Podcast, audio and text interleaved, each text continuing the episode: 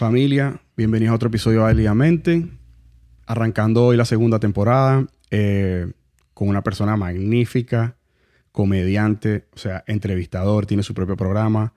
eh, un- una persona que empezó desde cero, como, como muchos de nosotros. Y bueno, lo tenemos aquí. Papi, Juancito, cuéntame. Hermano, gracias por la invitación, brother. Qué sabroso, coño. ¿Tú sabes qué sabroso que me presenta? ¿Sabes qué me gusta?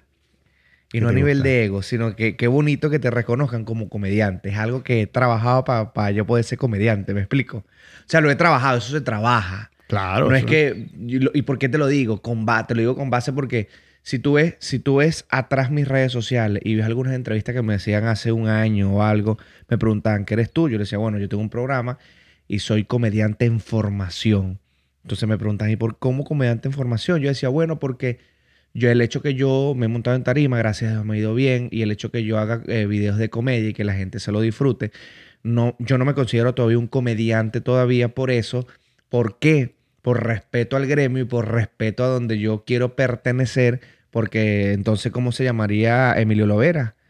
¿Me explico? No, claro. ¿Me agarras la idea? Totalmente. Entonces, hoy en día, con el trabajo que he venido haciendo, sí ya me considero comediante. Entonces, es bonito, ¿me estás entendiendo? Por eso, por eso lo digo. Así que, chamo, yo una vez me encadeno. Tú me das a mí una No. pata y yo me voy por ahí de una vez. Pero es que el, el tema de todo esto es que habla, es- habla huevona. es habla- Eh, ¿a- ¿Aquí se puede hablar feo? Claro, lo que tú quieras. Ok. lo que tú quieras. Porque si no, tengo que reducir mi nivel de grosería, que eso es algo que está implícito en mi ADN. No, no, aquí estamos explicit. Así que dale tranquilo. Mira, papi, échate un poquitico a tu izquierda. Ok, Otro poquitico. ok. Listo, ahí estamos bien. Estamos bien aquí. Mira, brother, cuéntame una vaina. ¿Cómo empieza, cómo em- empieza alguien a querer ser comediante, brother? ¿Cómo, cómo empieza eso? ¿Cómo, cómo, o sea, un día, me imagino que tú sabías que era gracioso y que, y que tenía cierto potencial. ¿Cuándo fue el momento, cómo fue ese momento que tú dijiste, coño, brother, yo puedo hacer de esto mi vida? O sea que yo en principio quería hacer teatro. Yo nunca, yo no es que yo soñé toda la vida con ser comediante, no. Sino que fue como que el, el factor situación que te fue llevando a eso, ¿no? Eh, pero sí, es verdad. Yo, yo creo que es mi manera de pensar, no es que es la correcta. Yo creo que para tú ser comediante, uno tiene que nacer con eso, ¿me entiendes? Es como el que es compositor. Claro. Si te puedes preparar toda la vida y eso te va a ayudar muchísimo y vas a ser mucho mejor compositor, pero tú tienes que nacer con la musa, ¿me entiendes? Es lo que yo creo. Yo siento que tú tienes que nacer con eso. Y sí, yo era el payasito, lo típico que cuenta el comediante. Yo era el payasito del, del salón, yo era el payasito de la cuadra, yo era el payasito, lo típico. Pero yo quería hacer era teatro. Yo no es que pensé ser comediante. Yo básicamente lo que quería era hacer manifestación en, en artes escénicas, de cualquier manera, ¿me entiendes? Pero con en vista de toda esta vaina, de todo lo que es las redes sociales y todo eso, que la gente empieza a hacer videos de comedia, videos de comedia. Yo hago mi primer video de comedia yo quería hacer era teatro.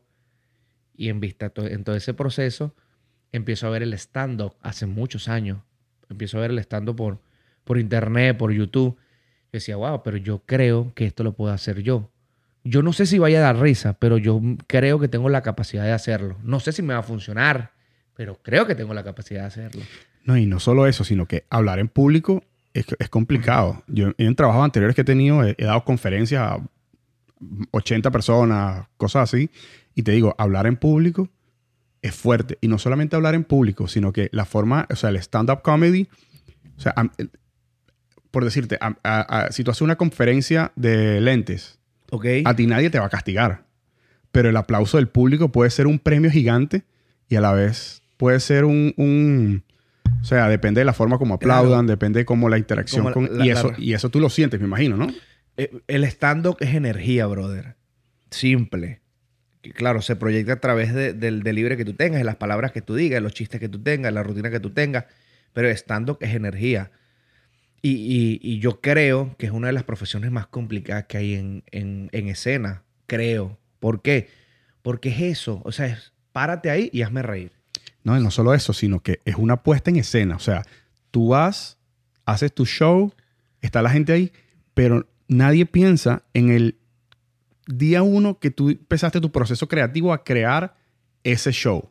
Y eso, y eso, y tú tienes que ir, ajá, si el chiste funciona, si no funciona, si es bueno, cómo está el público, porque eso también pasa a veces, también cómo está el público. Y no todos los públicos son iguales. Me acuerdo que yo, yo tuve la oportunidad de, de tener en el programa en Desde Cero a, a Emilio Lovera. Sí, claro. Y él, y él me- estábamos conversando y él me decía, eh, tú te montas 10 veces en tarima y en 8 te fue bien. Tú eres bueno. ¿Entiendes? Van a haber dos que no te va bien. Porque tú puedes llevar, yo, yo, yo puedo estar ahorita y yo te invito a un show. Y yo te digo, papi, tuve un show ayer. Y tú ves los videos. Y tú escuchas, Juancito, Juancito, la maté. Y yo te digo, papi, tengo show mañana. Y tú, no, yo lo voy a ver. Vamos. Y tú vas y lo ves. y puede ser que al otro día que tú vas no es, la misma euforia. La gente se lo tripió y vaciló. Y yo hice el mismo chiste. Conté la misma... ¿Sube esto? Un poquito más el micrófono. Hice el mismo chiste. Ahora otra vaina. Ajá. Hice el mismo chiste. Conté la misma rutina. Pero puede ser que el público no hubo la misma energía en ese momento. Entonces eso, tienes que tener ese feedback tú con el público y energía, conectar. Es, como yo lo veo. Ojo, todo lo que yo estoy hablando aquí es como yo lo veo. ¿Ok? No es que es así. Es mi manera de ver el stand. Es mi manera, lo lo que yo aprendí y cómo me ha funcionado. Y así yo lo he visto. Entonces yo me monto en la tarima y yo, el primer cometido mío es conectar con el público. Para que hacer de que ellos lo que estén haciendo me escuchen. Y cuando me escuchen, ellos van a poder prestar atención a mi propuesta. Entonces va a haber la reacción de la risa. Pero es complicado porque tú te montas, tú puedes pasar.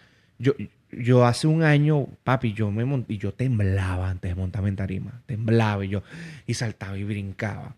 Todavía me dan nervios. Ya no es igual que antes. Ahora me da como más como ansiedad de que ya me quiero montar. ¿Me entiendes? Claro. Pero siempre tienes esa. Yo ahorita, yo hice un blog en lo que estuve con lo, con lo de la gira con Marco. Yo hice un blog de toda la gira. Y en una de esas eh, salgo yo en camerino y sale Marco ahí, y sale Marco como estresado, ¿no? Y yo también estaba como estresado. Y yo le digo, papi, disculpa que te... Porque yo- en ese momento uno tiene tensión porque tú quieres montarte. Tú ya tienes la ansiedad de que ya quiero montarme, quiero salir de esto, quiero ver qué es lo que va a pasar.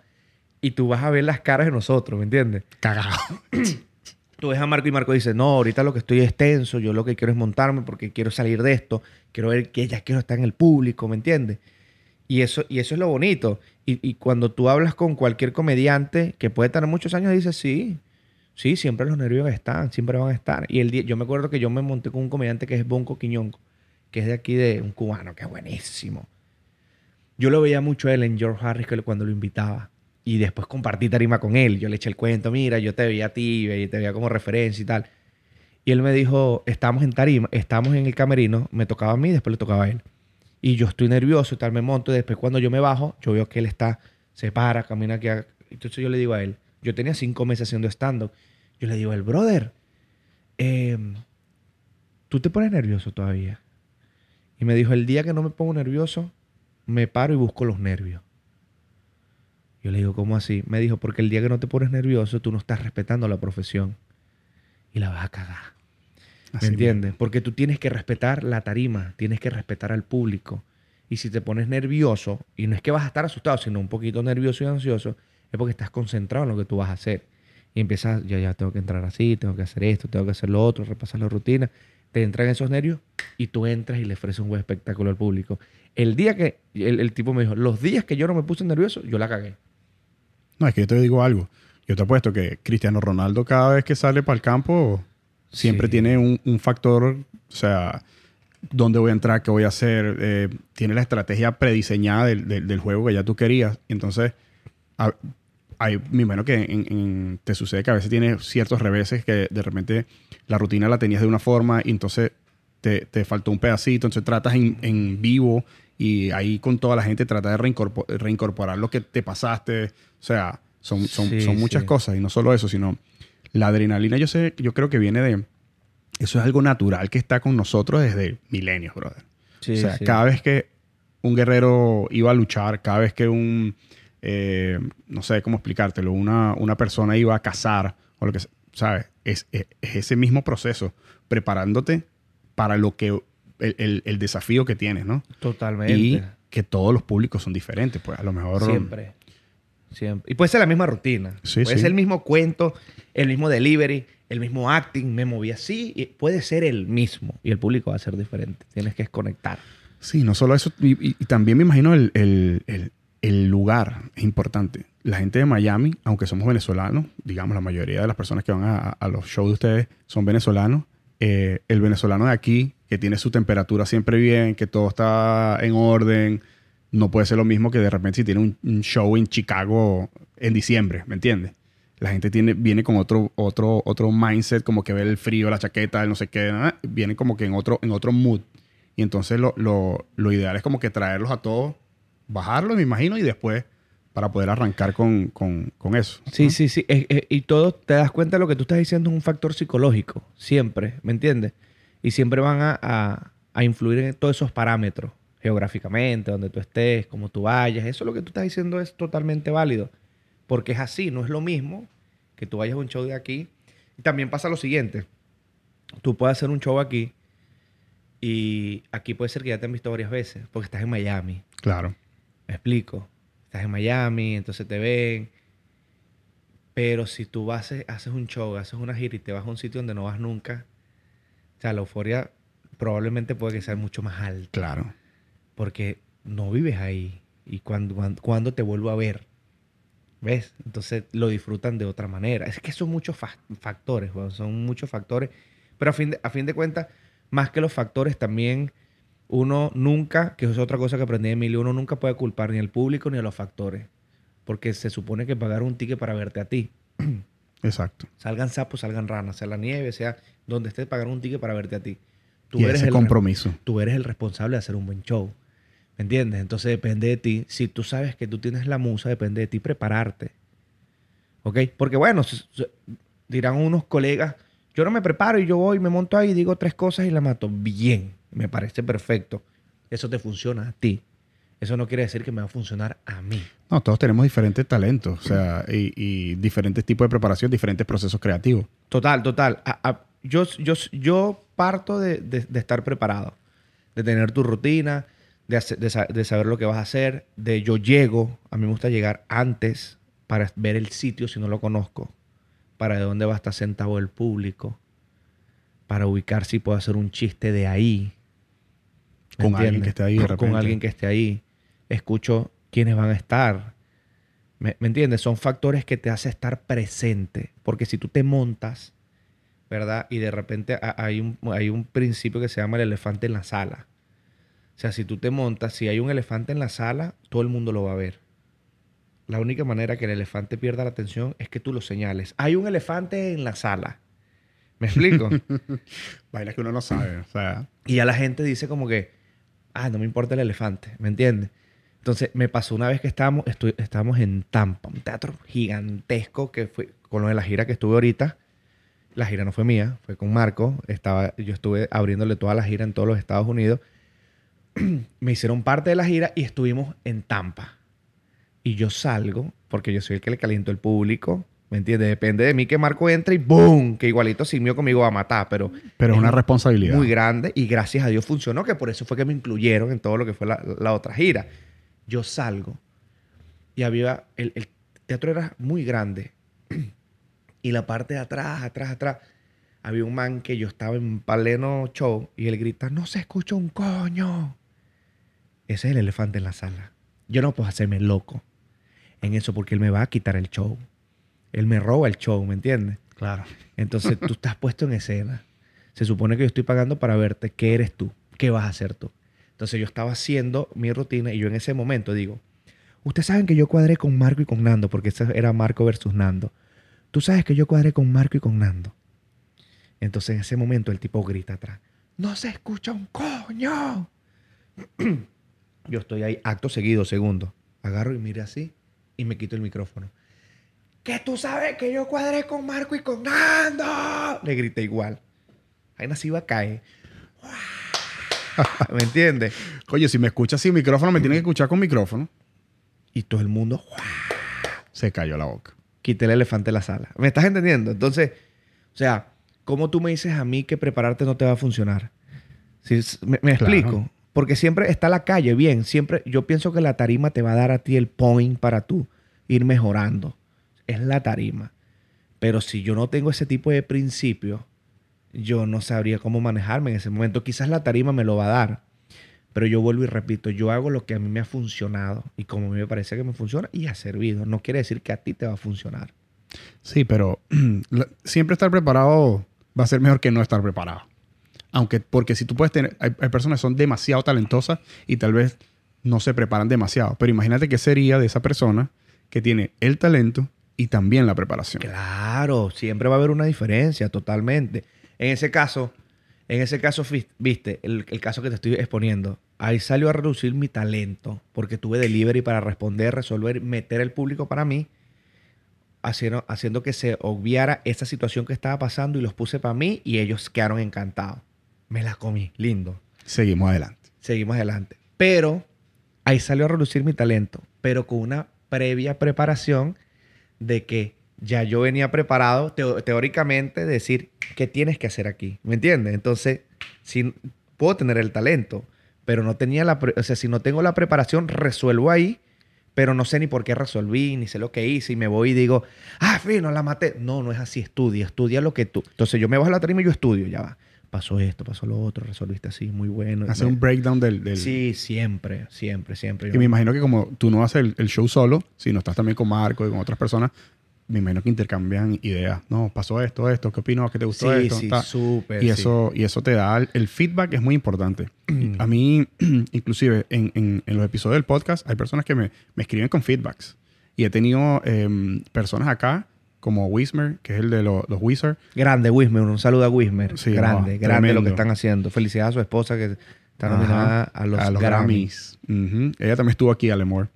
Increíble, Increíble. súper talentosos. Este, y él me dijo, mira, a mí me parece que deberías hacer esto, esto, esto, esto, esto. Y, brother, otra persona a lo mejor se molesta. Pero, ¿dónde está el, el tema del crecimiento entonces si tú te molestas cuando, cuando las personas te dan feedback? Obviamente también depende cómo te lo dan, ¿no? O sea, hay personas que, Sí, sí. que no saben dar feedback. Pero al final no puedes tomarte nada personal porque no es personal. Eh, eh, La persona te está dando, si no le importa, no te dice nada. Sí, sí. Y, y a fin de cuentas, cuando una persona no sabe darte feedback, ese es su problema, ¿sabes? Yo no tengo nada que ver con lo que tú tienes en tu cabeza, en tu corazón, con tus sentimientos. No tengo nada que ver. Yo agarro lo que a mí me sirve. Por lo menos así actúo yo. Entonces, ¿sabes qué? Lo que tú hablas del feedback.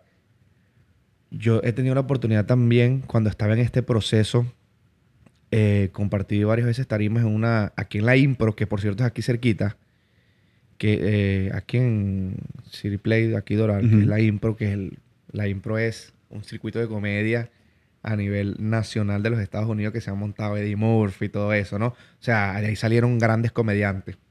Como estamos en Miami, la Impro, hay un productor que buscó un espacio para hacer Impro en español, Y entonces ahí eh, eh, he compartido varias veces tarima ahí y quien es el host ahí es Wilmer Ramírez de nosotros, de la casa. Claro. Y vive por aquí mismo.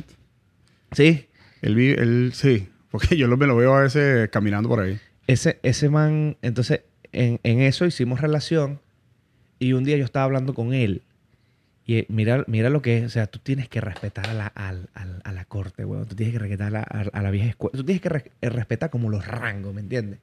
O sea, Claro, una gente que tiene 30 años haciendo esto, o sea, Papi, esa gente sabe. Y si se- todavía estamos hablando de Wilmer Ramírez, porque saben lo que han hecho, ¿me entiendes? Entonces, él me dice, una vez hablando del feedback, él me dice, a ti te va a ir muy bien. Yo estaba comenzando, comenzando, comenzando. Papi, yo salía en ese momento de hacer Uber y me iba a montar en tarima. Y esto no te lo estoy diciendo que yo nunca lo dije. Tú ves mis redes de hace dos años y yo decía, ahorita estoy repartiendo esta bolsa, pero en la noche tengo show, ¿me entiendes? Entonces ese fue como mi proceso. Yo le decía a mi esposa, la gente se va a enterar cuando yo deje de hacer Uber, la gente se va a enterar cuando yo siga Claro. creciendo. Eso se va a ver en el proceso. tú sabes qué me pasó a mí. Disculpa que te interrumpa rapidito. Eh, brother, yo me quedé sin permiso de trabajo. Me quedé sin permiso de trabajo, se me venció y yo ah, me puse a joder. Esti- Hice hasta en, en- en TikTok un, un- como una parodia de, de- de mi vida sin permiso, mi vida sin permiso de trabajo. Buenísimo. Y mi mujer me paga esto, mi mujer me paga aquello, soy un mantenido. Y, brother, fue la única forma como que traer comedia un poquito a, a mi, propio, a mi propia situación y, y me funcionó. Y ah, gracias a Dios después me llegó el permiso y me- en mi trabajo me, me pusieron en un visa del OA y me, reenca- me, me re- recogieron 20 días después sin, sin ningún problema. Uy. Pero, brother, o sea, todos tenemos situaciones. Las cosas es el, el actitud que tú Sí, tengas. sí, sí. ¿Me en entiendes? Absoluto, brother. Entonces ibas con tu bolsita. Esta noche aquí. Ajá, entonces, a- hablándote del feedback, me dice, a ti te va a ir muy bien. Un saludo a Wilmer si llega a ver esto. Respeto y cariño a ese man. A ti te va a ir muy bien. Entonces yo estaba esperando que él me dijera, porque tienes buen delivery, porque conectas con el público, porque haces reír. Eso es lo que tú crees que te- el consejo que te va a dar. Eso es consejo a fin de cuentas. Ese tipo de consejos es bien, pero a fin de cuentas como Tú lo que sabes. es más de lo mismo. Entonces yo le digo, ¿y por qué? Él me dice, porque tú escuchas. Y yo quedé así como que, sí, tú escuchas. Tú, eres, tú sabes escuchar muy bien. Y eso tú lo, tú, lo, tú lo utilizas a tu favor. Yo dije, ¿qué ha hecho este tipo que nunca me ha escuchado a mí? Yo soy una persona en los camerinos muy callada, tranquila y tal. Y te estudian, te ven, ¿me entiendes? Entonces él dice, tú estás en un camerino y tú estás escuchando todo. Y si no sabes, no te da pena preguntar. ¿Me entiendes? Entonces, ¿qué hago yo con eso? Recojo para mí. A mí no me interesa lo que tú me digas si yo no sé hacer tal cosa. Viste que yo llegué aquí y yo te dije, tú sabes meter esto. Y yo tengo un programa. Claro. ¿Me entiendes? A mí no me interesa demostrar que no sé. Igual, eh, lo que, lo que va a pasar es que yo voy a saber. Señor programa. ¿Entiendes? Y gracias a Dios ha sido un programa bonito y que, que le ha gustado a la gente. Entonces, a mí no me interesa decirte, ¿cómo haces esto? Yo no voy a llegar aquí, ah, tienes esto y lo otro. Increíble. Y si yo no lo sé hacer y si yo puedo aprender, yo te pregunto. Claro. ¿Me entiendes? Ay, papi, yo sí hablo huevona. Bueno, ¿sabes qué es arrecho? Hacer un programa con alguien que no hable, brother. Y que bueno, Que tú le digas, ¿y qué más? ¿Cómo está todo? Bien. ¿Y tú? O sea, o he tenido oportunidades que, eh, con compañeros que, que, ¿sabes? Al, al principio cuando probaba los equipos y eso, que venía con, con amigos que no tenía ni idea de lo que estaba haciendo. Y entonces era así también. Tenía un pana que era así. ¿Qué más, brother? ¿Cómo está todo? Bien. Marico, tengo planificado aunque sea una hora contigo, güey. O sea, tienes que, tienes que sí, sí, es Tienes que darle. Por eso contigo nos va mejor. Mientras más hables, esto se trata. esto- todo esto, todo este setup que tú estás viendo y todo este programa Es para que hable es para, para ti, para que hables, brother. O Sí, sea, sí, total. al final yo siempre estoy de este lado. El importante, el importante son las personas que están del otro lado de la mesa, ¿no? Y, brother, ¿cómo empieza tu proceso creativo? ¿Cómo, cuando, o sea, cuando empiezas, dices, bueno, ya, ya este show lo cierro, voy a empezar un nuevo show. ¿Cómo empieza ese proceso creativo que, que vas atando los nudos para hacer el, el- el show del stand-up? Mira, a nivel de show, a nivel de show, yo aún en este momento, yo no he hecho mi primer show solo, ¿ok? Yo he estado siempre trabajando con los demás, ¿verdad? Lo que es a nivel de show. Eh, por lo tanto, las rutinas que, que he utilizado es las rutinas que ya tengo preestablecidas. Y lo que hago como, gracias a Dios se me da buen- buen- bien el delivery, o sea, la improvisación en tarima, que improviso con la gente, me salen muchos chistes en, en tarima. Y lo que agarro es co- ese tipo de chistes, Los guardo, y Claro. este funcionó, y entonces entra a ser parte de la rutina. Y lo que voy pensando de los que, lo que va pasando el día a día y se me va ocurriendo algo, yo digo, esto puede funcionar en tarima. Y como tengo una rutina preestablecida que ya sé que va a funcionar, voy metiendo estos chistes y voy viendo, esto funcionó, esto no funcionó. Porque el comediante, ¿qué pasa? Hay- uno tiene que probar material para saber si va a funcionar o no va a funcionar, porque tú lo puedes tener en tu cabeza y tú dices, esto va a ser un palo. Palo. Como cuando hablas inglés. Eh, ajá. Que tú en tu cabeza te escuchas, no jodas, soy gringo ya. Tú vas- esto va a ser un palo y de repente tira el chiste y la gente. ¿Me explico? Entonces, eh, eso es lo que yo he ido como construyendo esa rutina así para, para que cada vez vaya siendo más extensa, ¿no? Pero a nivel de proceso creativo, de dos maneras. Una, mi cabeza siempre está dándole, siempre, 24/7. Entonces, como tengo tantos proyectos a la vez, que está lo que te estaba comentando desde cero, desde ser musical, desde cero business, el stand-up, los videos de comedia, los clientes, ¿me entiendes? Entonces, como estoy siempre en un círculo de creatividad, de que tengo que estar creando, porque yo tengo que estar creando para el público y tengo que estar creando para los clientes porque de, eso, de ese es mi negocio. Entonces eso me obliga a estar siempre en una constante creatividad, que eso cansa, ojo. Eso cansa, te agotas muchas veces y te frustras porque dices, para allá va, yo necesito parar, ¿me entiendes? Entonces, cuando yo voy a crear para un cliente, mi proceso creativo, me siento a crear para el cliente. Conozco el cliente. Yo necesito entender qué tú vendes. No, perdón, qué tú ofreces, no qué vendes. Porque tú puedes Sí, vender- pues es un servicio, exacto. Sí, porque tú puedes vender teléfono. O tú puedes vender eh, seguro. Puedes ofrecer eh, eh, un servicio, ya sea un servicio. Pero yo necesito saber qué es lo que tú ofreces para en base a lo que tú ofreces, yo tratar de humanizar tu marca y ofrecer eso. Ese es mi proceso. ¿Me explico? Porque si es vender, hay mucha gente, te aseguro que hay miles personas con mejor retórica que yo, mejores comediantes que yo, eh, mejor puesta en escena que yo. Hay miles. Pero ¿qué tengo yo para ofrecer diferente para que yo no sea dentro de esos miles? Es lo mismo que hago yo con mi cliente, ¿me entiendes? O sea, hay miles de personas vendiendo seguro. Pero ¿qué, ¿qué tienes tú que yo pueda sacar de ti? Y ese que yo pueda sacar de ti es lo que vamos a ofrecer. Entonces, básicamente, esto es lo que yo hago con mi proceso creativo con mis clientes. O sea, ese sí es como más técnico. Es como que te conozco, entonces ya sé que a ti te gusta ayudar a la gente. Y como a ti te gusta ayudar a la gente, me voy por esa rama. Depende de acuerdo con el cliente. Y en base a eso sí me siento tantas, le dedico tantas horas para crear el concepto que vaya a ser, ya sea un video, ya sea cómo te voy a incorporar dentro de mi plataforma. Ese es técnico. Ahora, el proceso de, de creación de lo que es contenido, esto el día dándole y trato como, por ejemplo, enfocarme, por ejemplo, ahorita lo que es el de cero musical, estoy haciendo la estructura lo que va a ser el de cero musical. ¿Ok? Entonces, como es show, porque es en vivo, con público, el concepto es una conversación con el artista invitado, donde el artista invitado me va a contar el desde cero de sus composiciones, dónde nació la composición. Sí, sí. Y lo va a cantar con grupo musical. Ese es el concepto, desde cero musical, se llama. Entonces, increíble. Yo me siento con el man. Sí, sí, papi, que estás invitado. o sea, ¿cómo pensaste, cómo te vino eso a la cabeza, bro? En, novie en enero del 2019 me vino eso a la cabeza. ¿Cómo me vino a la cabeza? Esto, yo estoy llegando a Miami. Yo llegué a, Florida. Yo vivía en Massachusetts. Yo me vine para acá sin contacto, sin que me iban a meter la mano, nada. Desde cero. Desde cero. Al único que yo conocía, un pana que hace estando y a Miguelito Díaz. Lo conocía por las redes, ¿no? Miguelito le gustó mi trabajo. Miguelito es un cantante de música llanera, amigo mío, uno de los amigos que me ha dado el medio. Y entonces yo fui a Orlando esa primera semana llegando aquí y él tan pana que me dice, quédate en mi casa. andaba con mi esposa. Quédate en mi casa porque no gastes para el hotel y tal. Y no, no había nacido desde cero. La desde cero ya lo había escrito, la, idea la tenía conceptualizada en Massachusetts, pero no había nacido ni nombre ni cómo lo iba a hacer. Yo no había entrevista un coño. Y yo me quedo en la casa de él. Y de repente, como a las nueve de la noche, él saca el cuatro y empieza, mira Juancito, tú sabes que esta canción, a mí me robaron una vez, este, a mí me regalaron un caballo, me dice. Y, esta, y me regalaron un caballo un tipo y tal, y yo tuve que vender el caballo porque tuve un problema en Venezuela, entonces tuve que sacar esa plata, bueno, iban a secuestrar, whatever, un peo, entonces tuve que vender el caballo y tal, y pin. Y a mí me dio una vergüenza muy grande con el man, porque como tú vas a vender un caballo que todo. Y yo le saqué esta canción. Y empecé, hermano Juan Valdemar, y empecé a cantarme la canción. Y yo así, así. Y yo decía, qué loco. Termina. Y tú sabes que esta canción que dice aquí, Taracatacán, esto la saqué por esto, porque cuando yo estaba niño, tal vaina, y me cantaba la canción. Y yo así, huevón. De repente yo veo que mi esposa sale y se queda así también. Escuchando de afuera. Bobo, estamos bobos escuchando la historia.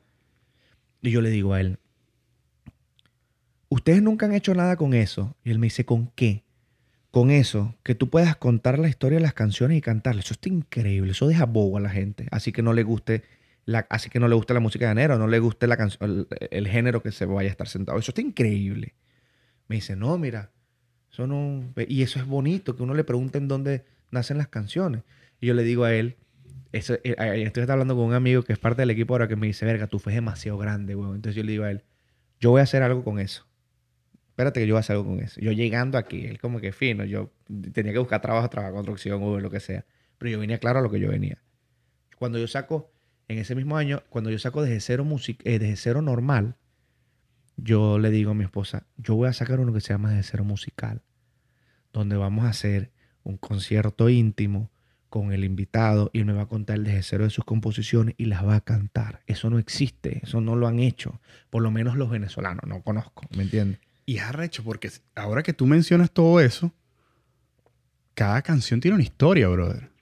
Siempre cada canción tiene una historia y, y, las canciones pegan y las canciones son exitosas y las canciones se nos graban en la cabeza y nunca sabemos la historia detrás de esas canciones, güey. Siempre. Todas las canciones tienen una historia o estabas pasando por un momento de tu vida cuando creaste esa, esa canción. Algo estabas pasando. en tu vida, ¿me entiendes? Entonces nadie ve eso. Entonces yo hago la propuesta. En el 2020 yo se la presento a Miguelito. Yo le digo, papi, vamos a hacer esto. Déjame hacer todo. Yo, vamos a echarle bola. Y lo hicimos, huevón. Hicimos eso increíble.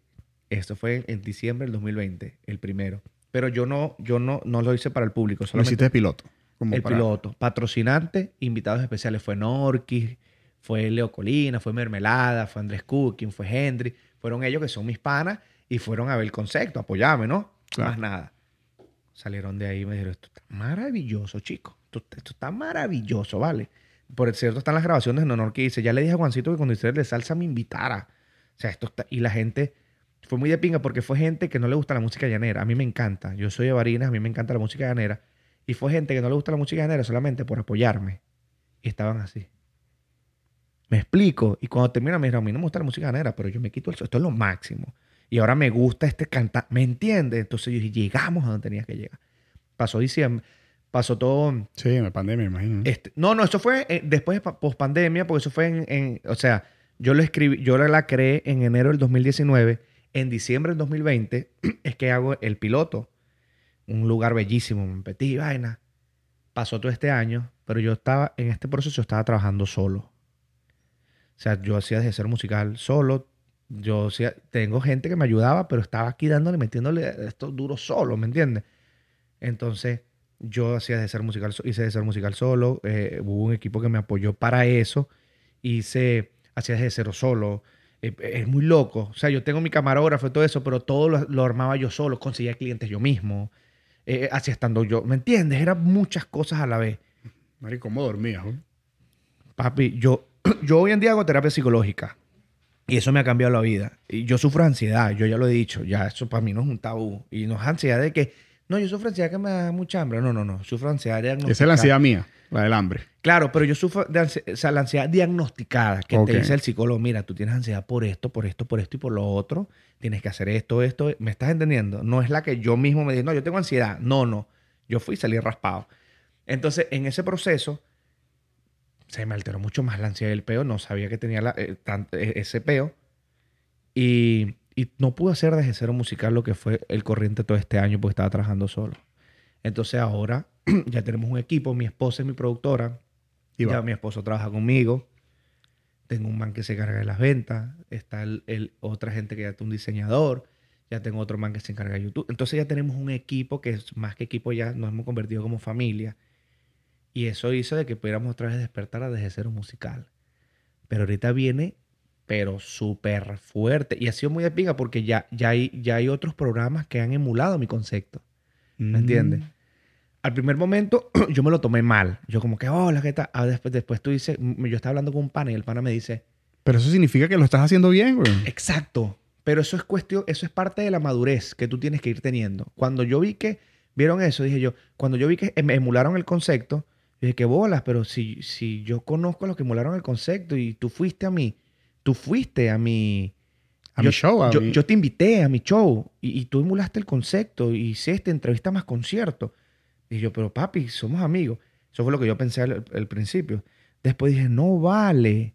Después que ahora lo entiendo, tú dices, no vale, es que lo, lo estás haciendo tan bien, qué bonito, qué bendición de Dios, que de cierta manera hay otra gente que está teniendo trabajo de un concepto que tú creaste. ¿Me entiendes? O sea, es como, es la madurez, brother. Y entonces un pana me dijo unas palabras, me mandó un escrito, eh, que, si me no recuerdo fue el Nenecio, me mandó y me puso, y yo creo, era, era parafraseo, era, si no estás preparado para que te copien, no estás preparado para el éxito.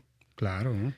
Ahora lo entiendo, ahora ni me, o sea, me estás entendiendo, ahora bien, bendiciones para todo el mundo, porque es como entregrado, entregrado es un conceptazo. No jodas, imagínate. Me encanta. Manuel estuvo también en el programa. Un saludo a Manuel. Me encanta. Y, y- y también le abrí un show a él, por cierto, en, en Orlando. Me encanta. Y cuando yo lo fui a entrevistar a él, yo hablé de eso con él, pero detrás cámara. Yo le digo, papi, porque estamos hablando de eso, que había, después que salió entregrado, ahora todo el mundo sale bebiendo en todos los, en todos los shows, entonces un show y tal vaina. Entonces él me dice, al principio, dije, verga, se están copiando. qué bol-". Y después dijo, no, qué chévere, que de algo que cree que yo, hay gente que, le- que, que está haciendo el mismo concepto. Y me dice él, pero siempre el original va a ser el mío, ¿me entiendes? O sea, es súper y de pinga, me parece fino, que tenga éxito todo el mundo. Pero calidad porque eso lo creamos nosotros. Es lo mismo. ¿Me entiendes? Yo pienso que cuando, o sea, lo que tenemos que entender es que están creando una tendencia, weón. ¿Sabes, ¿Tú sabes lo, lo importante que- y lo importante y lo difícil que es crear una tendencia? O sea, o sea, imagínate, o sea, a- tú que empezaste algo y las otras personas pueden tener más éxito, menos éxito, o lo que sea, pero la tendencia la creaste tú, o sea, tú eres el responsable de esa reacción en cadena de, de- todo el, del éxito que puedan tener esas personas, ¿no?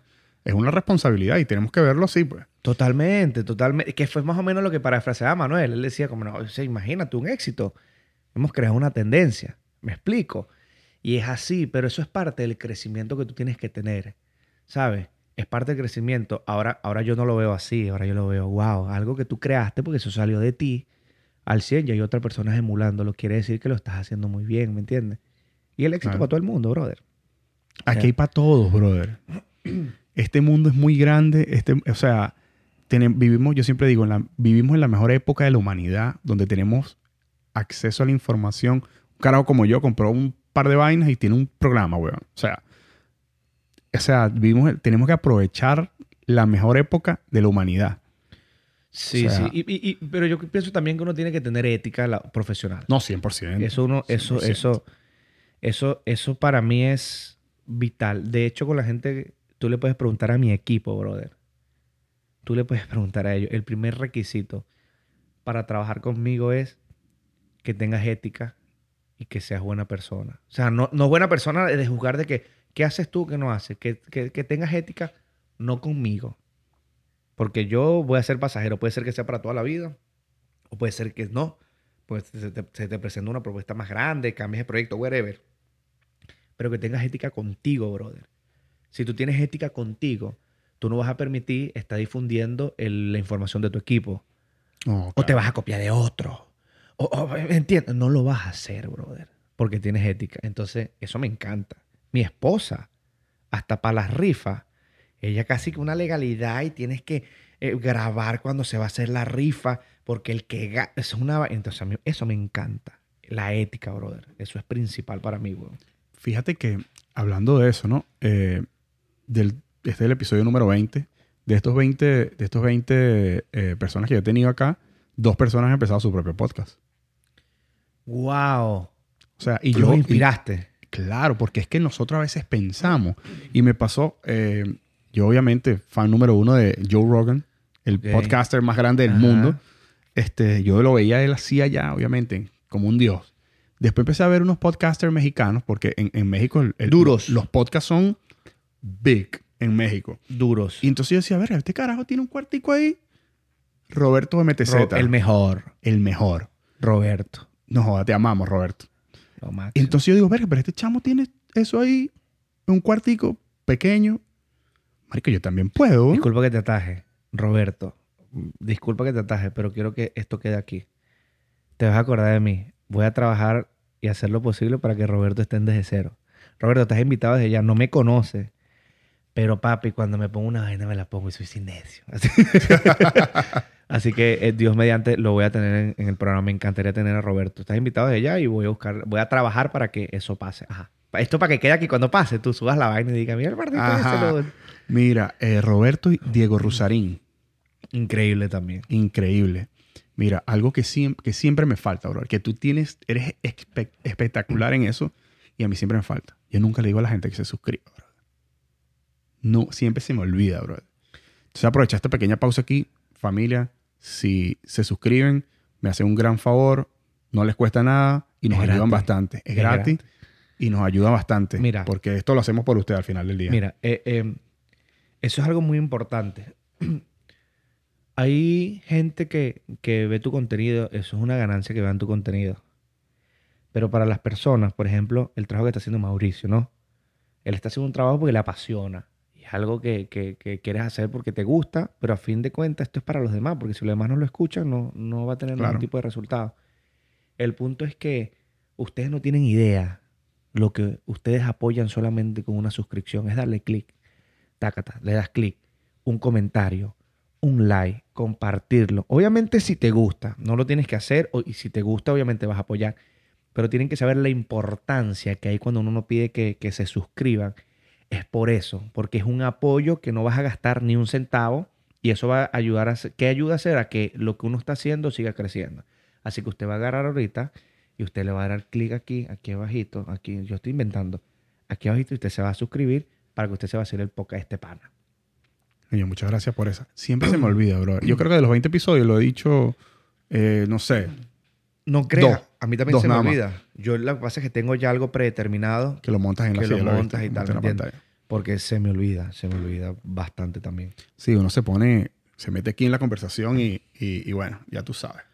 Mira, desde cero, desde cero entrevista, llamámoslo así, que es el, eh, tu- sí, que es como el, el pilar. el pilar principal. Eh, ¿Cuáles han sido los, los top que, que te han dejado con la boca abierta? Ya, déjame, eh, valga la cuña para cerrar desde cero musical. El 4 de noviembre, No, podemos volver después. aquí en Miami, Igual. aquí en Miami es el primero, era la segunda edición, pero el primero que va a ser con público y va a ser en la Mesa Doral. Es un lugar nuevo que les va a encantar. Primero de noviembre. El 4 de noviembre. 4 de noviembre. Jueves 4 de noviembre a las 8 de la noche, ¿ok? Van a vacilarse un concepto único donde van a escuchar las anécdotas y las canciones de una vez. El primero es con Cáceres.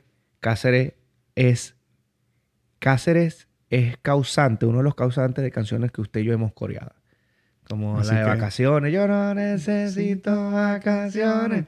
Vamos a ser felices, vamos a ser felices, felices los cuatro. Qué horrible mi ritmo.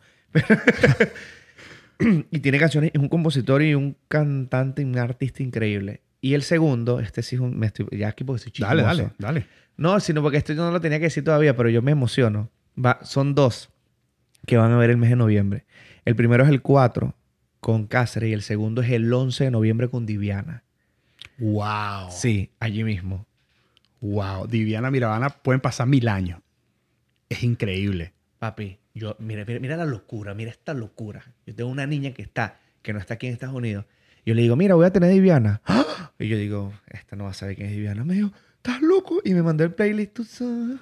Tú sabes. 14 años. 14 años, weón. Diviana va a pasar cualquier tipo de generación y Diviana va a estar ahí. Es lo máximo. Entonces van a estar ellas, ellos dos. Cáceres, 4 de noviembre, 8 de la noche. Los tickets están en eventbrite.com y Diviana el 11 de noviembre. Las entradas, mira, las entradas baratísimas, 20 dólares. Y te vas a gozar una vaina diferente. 20 dólares. ¿Qué compras tú con 20 dólares? No joda. Yo creo que, mira, en, la feria del Dolphin, dos comidas. ¿Viste? ¿Viste? 20 dólares. Nos vemos allá esos días. Disculpa que te ataje para No, no, la cuña. Ajá. Eh, brother, ahí estaremos. Ahí estaremos. 8 de la noche, ¿verdad? 8 de la noche. Te, te aseguro, eh, lo que sí te puedo garantizar al 100% que vas a pasar una noche diferente. Eso sí te lo garantizo desde ya. Va a ser algo genuino porque ya lo probamos y ya sabemos y va a ser algo maravilloso, brother. Y va a haber otras sorpresas que tú- va a haber mucha arte, lo que te puedo decir. Va a ser un concepto totalmente, ya el, ya el concepto en sí es genuino y es distinto por lo que se va a hacer. Pero dentro del concepto mismo va a haber arte dentro del concepto. Ya Más picante. más picante que va a ser algo muy... Yo siento que los artistas van y hacen su trabajo, se lo disfrutan y se lo gozan, pero cuando van, es- o sea, lo que he visto en Desde Cero, Desde Cero normal, Desde Cero por las entrevistas, eh, ha sido algo muy bonito. O sea, la gente queda conectada. Y eso mismo va a pasar en Desde Cero musical. La gente que va a ir, el, el artista se va y se va con un sabor de boca, pero increíble, porque dicen, es un trabajo que se hace para ellos, brother. Es lo, es lo que me pasa a aquí, brother.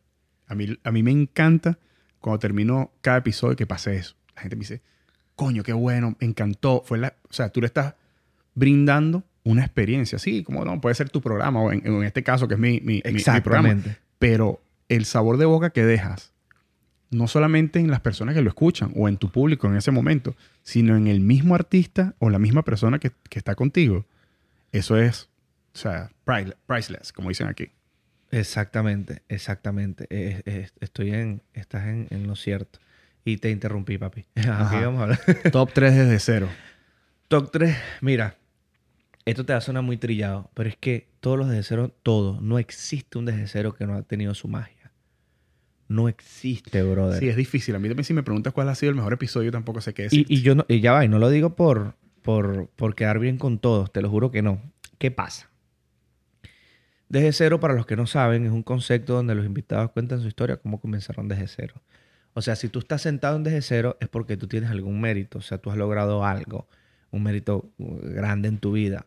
Por lo tanto, yo no quiero hablar de tu mérito porque ya se sabe Eso que se tienes sabe, un claro. mérito. Ok, yo quiero hablar de cómo comenzaste desde cero para llegar a ese mérito, para que la gente lo, cuando lo vea diga, ¿sabes qué? Yo admiro a, por ejemplo, tuvimos la bendición de tener a Kiko, a Carlos Villagrán, el del Chavo. Wow.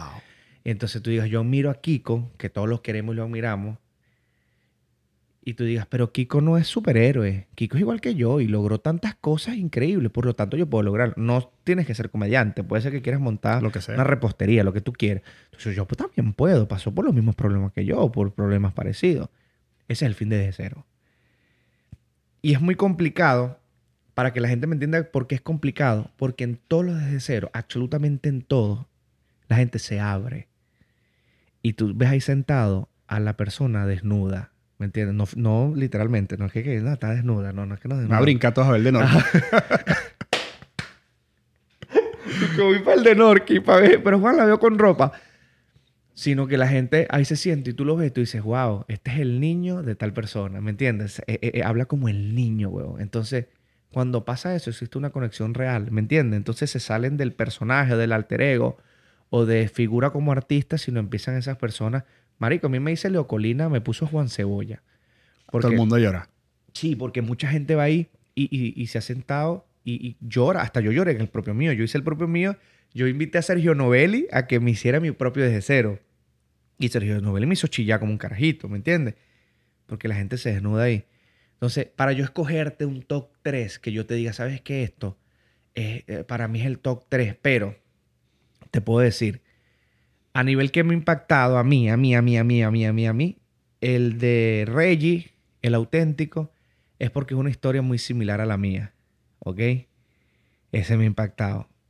Ojo, este top 3 es lo que me ha impactado a mí, ¿me entiendes? No el show, como tal. No del show como tal, a nivel personal. Sí, de repente algo que no sabías, que no te imaginabas de una persona. El de Acapela. El de Acapela porque habló de la ansiedad. Entonces vuelve y me toca a mí, ¿me estás entendiendo? Y el de Kiko. El de Kiko, el de... El Coño, de- el de Kiko no lo he visto. El, Tengo de, el del chavo, el de Kiko, el del chavo. Porque ver a Kiko eh, hablando, diciendo no sé qué más, condones, este, hablando, o sea, viéndolo descolocado. Te explico por qué el de Kiko. Yo creo que esto yo nunca lo, he dicho, lo había dicho en cámara.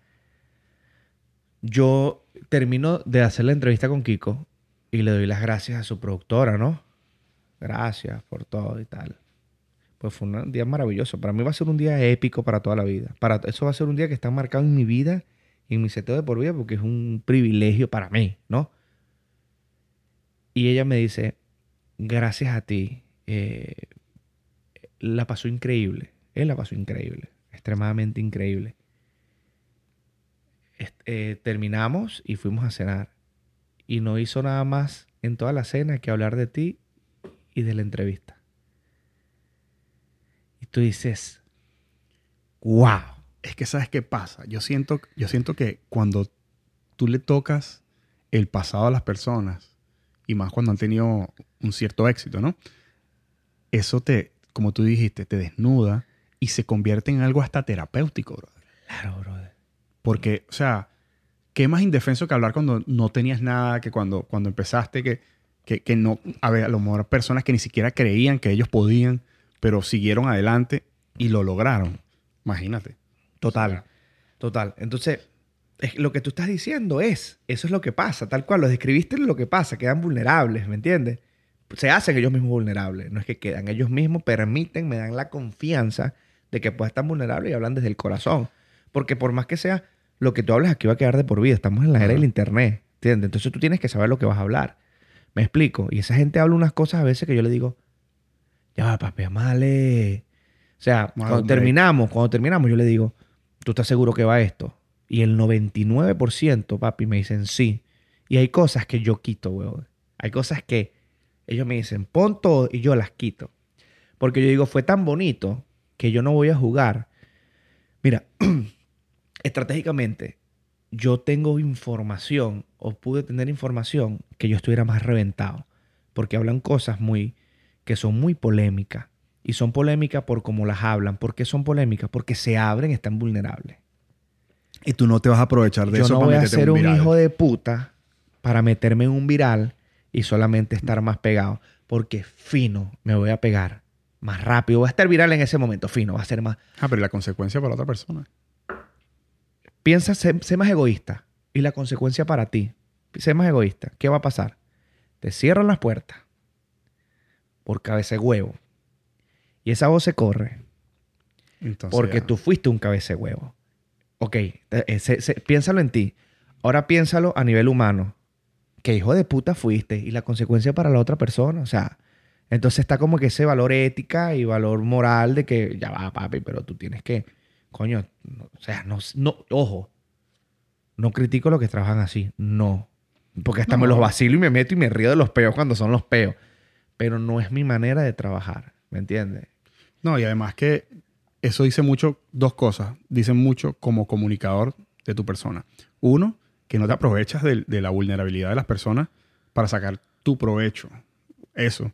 Y segundo, que dice muchísimo de- de- de ti como comunicador, que, las que lleves a las personas a un terreno donde queden indefensos y no puedes aprovecharte de, No, de- no, de no. eso. Fíjate que eh, Enciclopedia fue una también. Es que tú me, tienes, me dices un top 3 y yo te puedo hablar de todas, huevón, ¿me entiendes? Enciclopedia. Estamos hablando. Estuvo con Roberto. Estuvo con Roberto, exacto. Enciclopedia. Estábamos conversando en el cero. Pa, pa, pa. De repente él me dice a mí, no, y yo tuve una infancia bastante difícil y triste y tal. Y pa. Entonces yo quedo con la vaina, ¿no? Entonces yo le digo, cuando tú me dices que tuviste una infancia difícil triste, ¿a qué te refieres o no quieres hablar de eso? Fíjate como yo les respeto el punto a ellos, ¿me entiendes? Y él me, y él me dice, no, lo que pasa es que sí, sí, yo puedo hablar de eso, no, lo que pasa es que cuando yo estaba chamo, hubo unas personas que abusaron de mí sexualmente y. Tú dices, wow, wow, o sea, Tener las bolas de decir eso. tener las bolas del tipo de decir eso y echa todo el cuento y explica, pa, pa, pa, pa, pa, pa, pa, pa, pa, pa, pa, y explica. Terminamos la vaina.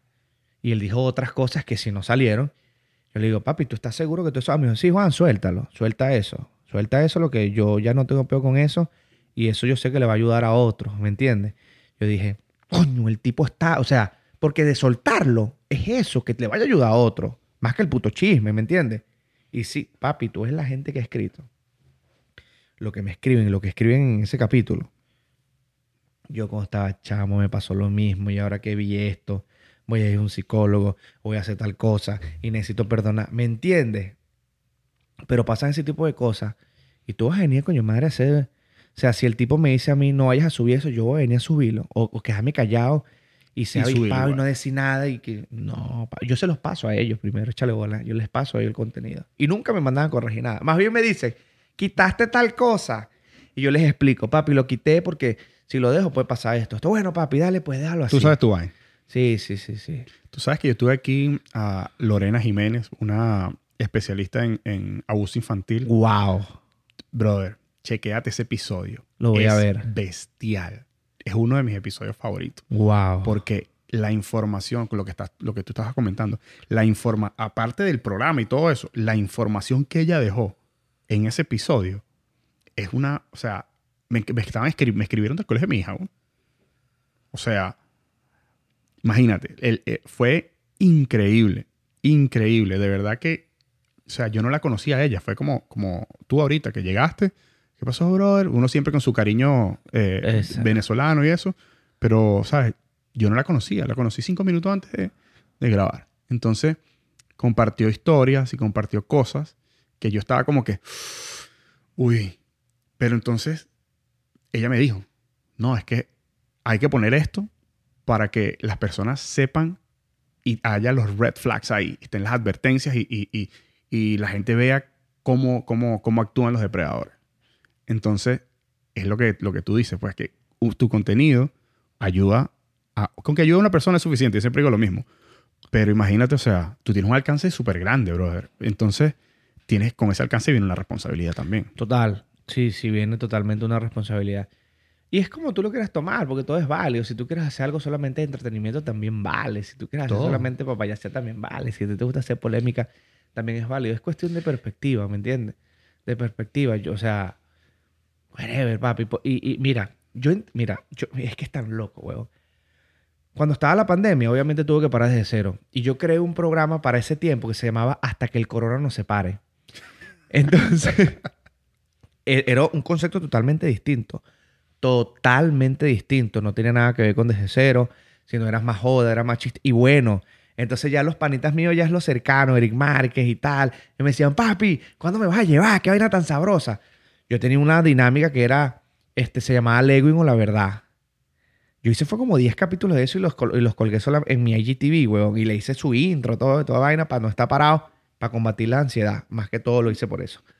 Entonces, eh, que para ese tiempo todavía no sabía que tenía ese peo tan feo. Entonces, que no es un peo tan feo. Pero ya estabas ya buscando la forma de... Sí, porque ya estaba tocando fondo a nivel psicológico, a nivel personal, ¿me entiendes? Entonces, eh, eh, hago la vaina, weón. Y, y en ese concepto, yo tenía un, un- una- un concepto, un- un- una dinámica que se llamaba Lewin o la verdad, que era que o tú dices la verdad, yo te voy a hacer una pregunta y la pregunta era muy hijo de puta, ¿me entiendes? O dices la verdad y si no quieres decir la verdad, te paras y hacemos ejercicio. Era por Zoom. Entonces la- era un vacilado, marico, que yo le decía, tal persona, ¿cuál es el coño, con cuál es el peor artista que tú has trabajado? Nombre y apellido del peor artista y por qué. 20 sentadillas. Entonces le he dicho, no, no voy a decir, salía uno, dos, tres. Entonces, en, eh, en ese concepto, yo entrevisté a las chamas estas, la, la Sheila y... y- oh, Sheila, me acuerdo, perdóname, no, es- no es menos importante, sino que yo soy muy despistado con el nombre. Che- las hermanas Ortega. Yo también soy malísimo con los nombres. ¿no? Sí, eso da pena, eso está mal. Eso- perdón. las hermanas Ortega, las entre- ellas son actriz porno y son hermanas. Y, hecho, y yo las entrevisté al programa. O sea, que- ¿a qué voy con esto? Las llevé al programa y eso está. Y ellas se dan un beso y toda la huevona y tal. ¿A qué, ¿A qué voy con esto? A que mi concepto de vida y mi concepto de, de contenido es que yo me siento en la mesa con quien sea, huevón. Claro. O sea, a mí no me interesa. Obviamente, si tú eres un matón, ya va, es otra cosa. Obviamente, con eh, valores que tú tengas lógica, ¿no? Pero obviamente a mí no me interesa, huevón. Si tú eres actriz porno, si tú haces pole... A mí no me interesa eso. O sea, no me interesa. A mí me resbala. Pues yo hablas contigo, ¿me entiendes? Y, y capaz tú tengas un punto de vista que a muchos nos interese. Claro. Quizás aprendamos de, de- de todo, ¿me entiendes? Entonces sí, desde ser un concepto súper que eh, te, te- te enseña, te ayuda, además que te cagas de la risa porque la gente, la gente se caga de la risa con la vaina y tú ves los comentarios. Me reí y lloré, me reí y lloré. Ese es el concepto de cero. Te ríes y llora, te ríes y llora, pero te conecta. Pero a mí no me interesa sentarme a hablar con quien sea, papi, ¿me entiendes? Yo no estoy con esos juicios de valores. Yo no soy quien para yo decir, ah, pero tú eres, tú eres ateo. No puedo. Porque tú tienes que creer, pero cállate la jeta, porque tú tienes que creer en Dios. Si tú no crees en Dios, no crees en Dios. Yo creo en Dios, ¿me entiendes? Yo soy muy creyente, pero cállate la jeta. Pero entonces en vez, de, en vez de juzgar, vamos a hablar con la persona, a ver qué tiene que decir, a ver qué razones tiene. Exacto. Y si no son igual que las mías, no me importa, ¿me entiendes? Es que mira, hay algo muy importante que yo, que yo siempre digo. Existe la tesis y la antítesis. Dos personas que eh, no tienen nada en, en- en común, dos personas con eh, formas de pensar diferentes, y eso lleva a una síntesis donde esas dos personas tienen una guerra de ideas. Eh, Tiene, hay que tener cierta madurez, ¿no? Para eso. Exacto. Tienen un- una, una lluvia de ideas y una guerra de ideas, y al final lo que hay es crecimiento. Es lo No hay- único que se gana. O sea, eh, lo único que se obtiene es crecimiento. Y ahora, volviendo al tema que tú decías que tú te sentabas con cualquiera, te voy a agradecer otra vez por estar aquí. Chicos, gracias a ti por la invitación. Yo te, te le escribí por Instagram, brother, me encantan todas tus cosas, mi esposo y yo siempre lo vemos. Yo, estoy, yo tengo este pequeño proyecto, esto, no sé qué. Y, brother, y me, me contestaste en 10 minutos. Yo creo que ni 10 minutos. O sea, ni, ni 10 minutos pasaron. Papi, porque, porque todos comenzamos desde cero, ¿me entiendes? Y, y mira, cuando yo estaba haciendo el programa, la primera temporada, yo recuerdo que yo le escribí a Sergio Novelli, una de la mañana, por Instagram, y le digo, me gustaría llevarte al programa algún día. Bendiciones, ya. Y él me dice, yo he visto tu programa. Dale, ¿para cuándo? ¿A qué voy con este cuento? A que si a mí me ha pasado así de bonito, ¿me entiendes? Porque tú no puedes también hacer lo mismo. Ya va, ya va, ya va. Yo no quiero venderme aquí como el filántropo de que si yo te ayudo. No, no, no, no. no. Porque también, ah, porque también hay un factor tiempo también, ¿me entiendes? Claro. Pero es cuestión también como de vibra, ¿sabes? O sea, a mí me dijo, me acuerdo que Sergio Novelli me dijo, tú tienes una manera muy peculiar de escribir. O sea, tú eres como algo, como que... O sea, es una manera muy peculiar de cómo tú le llegas a la gente. Entonces, me pareció muy de pinga como tú dijiste, papi, vamos a hacer, tengo un proyecto y tal. Y yo, plomo, ¿me entiendes? Plomo, porque una vez de espina, fino, y vengo para acá y veo todo lo que estás haciendo, weón. Y tú me dices, mira, ya tú vas a ver, papi, tú estás manejando tres cámaras, tienes tu seteo, ponchas tú mismo, tienes dos lactos ahí, tienes tú una vez, eh, ¿cómo es que se llama esta verga? Mi es un mezclador de sonido. tu mezclador de sonido y tienes tu vaina y todo esto va a salir bonito, tienes tus luces. ¿Me entiendes? Entonces tú dices, qué de pinga. O sea, la vibra que sentí cuando tú me escribiste es la vibra que de verdad estás, estás proyectando, es la real, ¿me entiendes? Entonces no, no hemos tenido una parte de la conversación. Porque yo le he escrito a gente y ni me responde. Anda a mamar. Pero es que ya va. También tienes que entender que más, mientras más arriba vaya, menos tiempo tienen esas personas. Obvio. Y tu comentario va, o sea, si hay una persona que tiene Cristiano Ronaldo, que es el que más tiene eh, gente en Instagram, si tú le escribes, la probabilidad que él vea ese mensaje, ese mensaje, brother, es casi imposible. Y con, con todo eso a veces responde, le responde a una que otra gente, pero imagínate, le llegan tantos que obviamente, Millones. entonces mientras más va creciendo tu cuenta, más difícil, aunque tú quieras y te propongas, y a lo mejor tú y yo no hemos llegado a esos niveles, pero va a ser muy difícil de, de- de manejarlo. Entonces tienes que crear como tú hiciste, en, en- ese punto donde tú estás, que ya tú creaste un equipo. Exactamente. Entonces, cuando estabas solo, imagino que era todo más complicado. Claro, era todo más complicado. De hecho, sí, era súper todo más complicado. Y a- el punto, sa- ¿sabes qué pasa? Mauricio, que esta vaina, me acuerdo que Chente lo dijo, y cuando lo dijo, yo, yo lo tenía como criterio de vida, ¿entiendes? Y dije yo, ah, yo no estaba equivocado. Ahora, lo que es el conocimiento, lo que hemos hablado cuando hablamos al principio, qué bueno estar preparado también porque sabes que lo puedes aplicar. si tú no estás dispuesto a que te ignoren, a que no te paren bola, a que no te respondan, a que te vas a frustrar por esa vaina, este no es para ti, este negocio no es para ti. O sea, este negocio no es para ti, ponte a hacer otra vaina, ponte a hacer otra cosa, porque esto no es para ti. Si tú vas a andar en tu vida frustrado y tirando fuego por esa boca cada vez que alguien te deja en visto, no te ignora, te dice que no, tú estás jodido. O sea, tú no puedes pretender tener un, tú no puedes pretender, vamos a hablar de los podcasts, o te- pero esto, esto, esto cabe para todo. Tú no puedes pretender tener un programa y tú escribirle a Cristiano y si te responde y te dice que no, porque ponte que te responda, que no puede, que es un mamagüevo. Me, me responde y ya yo pues pongo Ya, feliz. con eso te ganamos, ¿no? que no venga si Y quieres. que ya, no, y solo subimos y viral y toda la vaina y le metemos promo, promo, promo. O sea, tú no puedes pretender que, que porque te digan que no, esa persona es un mamagüevo. Entonces a veces tú hablas con gente que, no, porque que- a mí me ha pasado esto. ¿Y qué tal, tal persona que llevaste? Yo le digo, súper, papi, eso sí te puedo decir yo. A mí me dio súper con todo. Con todo, te lo juro. Entonces la gente, no, bueno, porque tal persona es media mamagüeva. Y yo le escribí para mí ha bola. también. Y, y ni bolas, entonces, y ni bola, y ni me respondió. Y, y fue para mi programa y estaba todo apático y tal. Pobre mamá huevo. Bien. Cámbiate de negocio. Y ahora voy, otra vaina. yo voy más allá. Yo voy más allá. ¿Qué sabes tú? ¿Qué le sucedió a esa persona el día anterior o ese mismo día? Pudo haberle sucedido algo que por eso no estaba en el mood correcto ese día. Eso pasa. Ok, y voy más allá. Yo no sé si esta verga lo debería decir. Voy más allá. Pero ya lo voy a decir. Esta verga, a fin de cuentas, es un negocio. Como tú lo planteas. Claro. Esto no deja de ser un negocio. Porque es un negocio. Yo tengo la bendición de hoy en día de, que- de que yo pague mis cosas a través de mi pasión, de lo que me apasiona, ¿ok? Pero escucha la palabra, pago. Como yo pago, yo hago negocio. Si yo voy trabajo con construcción como yo lo hacía antes, yo estoy haciendo un negocio porque estoy pagando mis cuentas. Como esto ya pasa a ser un negocio, tú, tú siempre tienes que trabajar con el corazón.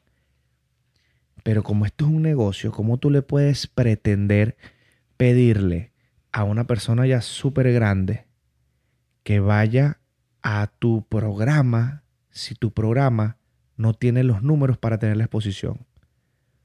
Porque esto es un negocio, entiéndelo. Claro. Esto es un negocio. Cosa que no ha pasado conmigo. Eso sí lo puedo yo agradecer. Yo no tenía, y, y todavía me falta crecer en números, pero cuando yo tuve a la gente que tuve desde el comienzo, que fue a Norquis y a toda esa gente, yo no tenía los números. Todavía vuelvo y digo que me falta seguir creciendo. Pero creyeron en ti, güey. ¿Por qué? Por la vibra. Porque trabajaste con pasión y porque pedí las cosas. O sea, entonces, y Norquis, cortamos. No, no, sigue, sigue hablando. Ok. Recuerdo que Norquis me dijo algo muy, mu- que me quedó a mí seteado como aprendizaje. Eh, ella me un saludo a Norquis, a Ale y a, a Sebastián y a todo el mundo, los quiero mucho. Este, que me quedó a mí seteado como aprendizaje. Que ella me dice, Juancito, mira, ella explicándome, ¿no? Fuera de cámara, ella me dice, Juancito, mira, uno cuando está, esto es un trabajo y uno se la pasa corriendo de un lado a otro, se la pasa corriendo de un lado a otro porque uno tiene que aquí cubrir sus biles y pagar todas sus cosas, ¿verdad? Y este es mi trabajo. Ahorita yo lo que estoy haciendo es mi trabajo, ¿ok? Por lo tanto, uno no tiene tiempo para perder, porque por más que la gente lo vea a uno por ahí, hola, haciendo historias, tal, yo ando es trabajando. Entonces, yo vine aquí por tu vibra, por, por el concepto que tienes, por lo que tú estás transmitiendo a través de ese programa y que me parece maravilloso. Entonces creo en lo que estás No, haciendo. gracias, brother. ¿Me entiendes? Como, Eh, cre- como creyeron en ti también. lo mismo, ¿me entiendes? Lo mismo. Entonces tú dices, ah, ya lo entiendo. Esto es un negocio, trabaja con el corazón, pero no deja de ser un negocio. Quiere decir, yo tengo, yo, eh, y esto lo he dicho en muchas entrevistas, yo voy a entrevistar a Nicky Jam. Yo, eso es uno de mis logros Y te vas a montar en el personales. Lambo. En el Lambo. yo voy a entrevistar a Nicky Jam. Y Nicky Jam no me conoce. Ni sé cómo lo voy a... Pero eso va a pasar. Eso yo lo sé que va a pasar. Pero yo no puedo pretender llegarle a Nicky Jam o sea, y decirle ahorita, ven, porque yo tengo un negocio, te- te- tengo una vaina bellísima. Ya va, pero ese es un tipo ocupado, o sea, ubícate. Entonces, si el tipo yo me lo llevo a encontrar y me llega a decir que no, por sus razones, yo digo, ese fue un mamagüevo. El que es el mamagüevo fui yo. Porque la gente anda trabajando, anda ocupada. Si tú quieres lograr eso, tú tienes que demostrarle a los grandes que tú te mereces estar ahí. Porque león anda con león, lobo anda con lobo, ¿me entiendes? Claro. Entonces, tú no puedes estar pretendiendo de que tú estás haciendo algo y porque tú vengas y lo hagas con pasión y ames lo que hagas, se te va a dar mañana. No, trabaja, coño, tu madre. Ese es mi concepto, güey. Ese es mi concepto. ¿Sabes de qué vida. pasa? Que yo siento que la gente se, se, se pega mucho con, con el mañana, el éxito, el no sé qué, la meta. No, Exacto. la meta es súper importante, no me malinterprete. La meta es súper importante. Pero tú tienes que comprometerte, y lo he dicho creo en todos los episodios, que es mi caso. Te, te- te pongo mi caso. Yo estoy comprometido con el proceso. Tengo el ojo en la meta. La meta es, como tú lo dijiste, mi meta es vivir de esto. No está sucediendo en este momento, pero esa es mi meta. Exacto. Pero aparte de la meta, yo estoy comprometido con el proceso. O sea, Exacto. si no, si esto lo ven, o sea, los primeros episodios, en verdad, yo tenía un, un, un- un alcance grandísimo. Yo no me imaginaba que, que- que esto. A mí me llegó un correo eh, hace dos semanas diciéndome que válidamente era el podcast número 27 en México. ¡Wow! En, el- en la categoría. No te asustes, es el café. No, tranquila. Eh, en la categoría lifestyle, whatever. Wow. 54 en Panamá. 54 en Venezuela, 140 en Panamá. Yo ni siquiera había chequeado esos números. ¡Wow! yo ni siquiera había chequeado esos felicito, números. Porque yo veía, bueno, yo veía en YouTube, decía, bueno, te lo han visto 500 personas, que lo han visto 400, te lo han visto 200. Y yo ni pendiente, pues seguía. Fum, Ujú. episodio. Cuando cortaba el episodio, pendiente del siguiente Ujú. episodio, llamando, buscando, no sé qué, porque todos lo hacemos mi esposo y yo. Yo, yo todavía no tengo un Ujú. equipo ni nada. Todo esto está en la sala, como, como la gente sabe. Y es eso, mi proceso. Mi proceso es lo más importante para mí. El resultado, si tú sigues trabajando, el resultado va a venir. A lo mejor en un mes, en dos Algo va a meses, pasar. en diez meses, en lo que sea. Algo tiene que pasar. Algo tiene que pasar. Algo tiene que pasar. Eso lo dice un pana Porque que- si no estás haciendo algo mal. Sí, sí, sí, sí. Algo, absolutamente, algo tiene que pasar. Y eso es otro peo, que tú puedes tener una idea maravillosa en tu vida, pero tú tienes que ejecutarla para, para saber si va a funcionar. Y tienes que tener la madurez para tener el desapego, ¿me entiendes? Y jugar con tu ego y decirle, no, cabece huevo, no funcionó. No funcionó, por más bello que tú quieras, por más pasional que tú tengas la idea, no funcionó. Desecha o mejora, ¿me entiendes? Pero tienes que seguir en ese proceso, porque, papi, si no hay errores, no hay nada, ¿me entiendes? Claro. Yo- fíjate, el de cero musical. Lindo. Es el primer show. ¿Quieres café? No, mi hermano, gracias. Es el primer show que está a mi cargo. ¿Ok? Porque es el primer show donde estamos haciendo la propuesta para que el público lo vaya y lo vea. ¿Me entiendes? Por lo tanto, tenemos que vender los tickets. Y es una grandísima responsabilidad. Pero antes de hacerlo, yo primero lo probé para ver si iba a funcionar, ¿me entiendes? Entonces, como ya sé que funciona, vamos a salir adelante. Pero, ¿tú te imaginas que yo no hubiese probado primero el piloto y yo vengo y tiro la vaina y es un fiasco? El cero musical sin probarlo es un fiasco, ¿me entiendes? Entonces tú por haberse, por, por querer ganar rápido y tal, entonces tú le diste un bache a tu carrera tú mismo por este lambucio. ¿Me explico? O por no, o por, o- o- entonces tú ponte que algo que no va a funcionar y tú sigues histérico. ¿Tú sabes qué sigues pasa? histérico. No, Ahorita- papi, uno tiene que ir reinvent- reinventándose y buscando qué puedes hacer para seguir mejorando Claro. lo que tú vayas a hacer. Algo, algo que, que puedo sacar de lo que estás diciendo es, vivimos como que hay personas que son súper positivas y ser positivo está bien, Ok. pero yo, yo siento que existe un, un pequeño positivismo tóxico, Sí, yo pienso igual. porque no, sigue adelante, tal, no sé qué. O sea, sí, hay que seguir adelante, hay que echar para adelante, hay que, hay que ser mejor, pero hay que saber decir ya. Hay que a veces también decir ya. Y esto me me estoy un poquito contradiciendo con el, con, con- con el tema del podcast, ¿no? Pero una cosa es negocio, otra cosa es hobby y otra cosa es que tu hobby se convierta en tu negocio. Exactamente. Lo ¿Me dijiste entiendes? mucho mejor. Es- Exactamente. esa es la cosa, que tu hobby se convierte en tu negocio, pero tú tienes que tener las cosas en el lugar donde van. Tienes que tener que esto es, un- por ejemplo, para mí esto es un hobby, como yo juego a fútbol en la noche. Esto para mí es un hobby que se puede transformar en mi negocio. Y eso lo- lo no lo inventé yo. Eso lo leí en un libro de, de- de Robert Kiyosaki con Donald Trump. Que ellos hablan sobre un tipo que era un golfista súper bueno, no sé qué, y al final se dedicó a la última, la última mitad de su vida al golf Ok. y siendo ya exitoso en los negocios y todo, pero se dedicó a su pasión y su hobby se convirtió en su negocio. Entonces, yo pienso que las personas que nos metemos en estos medios, podcast, programas, televisión, lo que sea, tenemos que entender eso también, que es un camino largo, es un camino a veces fuerte, con Ujú. muchos altos y bajos, como la vida en sí, pero eh, tenemos que poner las cosas Los en donde, en donde van, porque si no, si no te frustras y no sigues. Sí, y, y fíjate, lo que tú estás diciendo lo dijiste mucho mejor. Entonces, ¿cómo tú pretendes que los grandes artistas que tú quieres tener, o sea, no digo tú, sino todo lo Sí, que hacemos todos. podcast, todo lo que hacemos web show, esto va para todos nosotros. ¿Cómo tú pretendes que las grandes personas que tú quieres tener en tu espacio te den el tiempo así por dártelo cuando ese es su negocio, brother? Cuando andan ocupados, cuando el tiempo de ellos andan ocupados. No, no funciona de esa manera. Y lo que tú estás diciendo, yo lo acompaño con que yo siempre he dicho que tú tienes que ser un soñador, pero tus sueños tienen que ser coherentes. Tú Claro. tienes que ser coherente. Yo no puedo llegar aquí y decirte ahorita, yo voy a ser cantante. Bueno, que ahorita tú puedes ser cantante porque ahorita hay muchos productos que pueden lograr ser cantante, te acomodan la voz. Pero ponte, yo voy a ser un cantante como Juanes. De ópera. Ajá. Y de repente salgo yo, yo no necesito vacaciones. Y le doy, y le doy. No, mamá huevo. No es por ahí. No vas a funcionar porque tienes que ser coherente con tus sueños, huevón. Tú tienes que saber qué talentos tú tienes. Entonces, yo no, yo voy a ser comediante y no eres cómico. O sea, no eres cómico tú como persona. Puede ser que no seas comediante, pero puede ser que termines siendo un tremendo escritor. O puede ser que termines teniendo un tremendo productor de comedia. Me agarras la idea de lo que te quiero decir Claro. tener coherencia para tú no frustrarte y tú poder hacer lo que tú quieres. Pero lo que tú dices es que lo que tú dices está maravilloso. ¿Cuál es la meta? Por ejemplo, que tu hobby se convierta en tu negocio. Para algunos, ¿no? Pero tú tienes que tener los pies sobre la tierra, papi. Aquí hay una vaina que, que pagar. Yo no puedo llegar cuando yo antes hacía Uber o construcción. Yo no podía llegar y decir, quítame todo y decir, porque yo voy a lograrlo. Huevo. Ve para No allá para el de- pues. Ve para allá para el de, el de la renta y tú le digas, tengo un sueño y te vas a acordar. Te eres un coño, dame mi plata y tú haz tu sueño.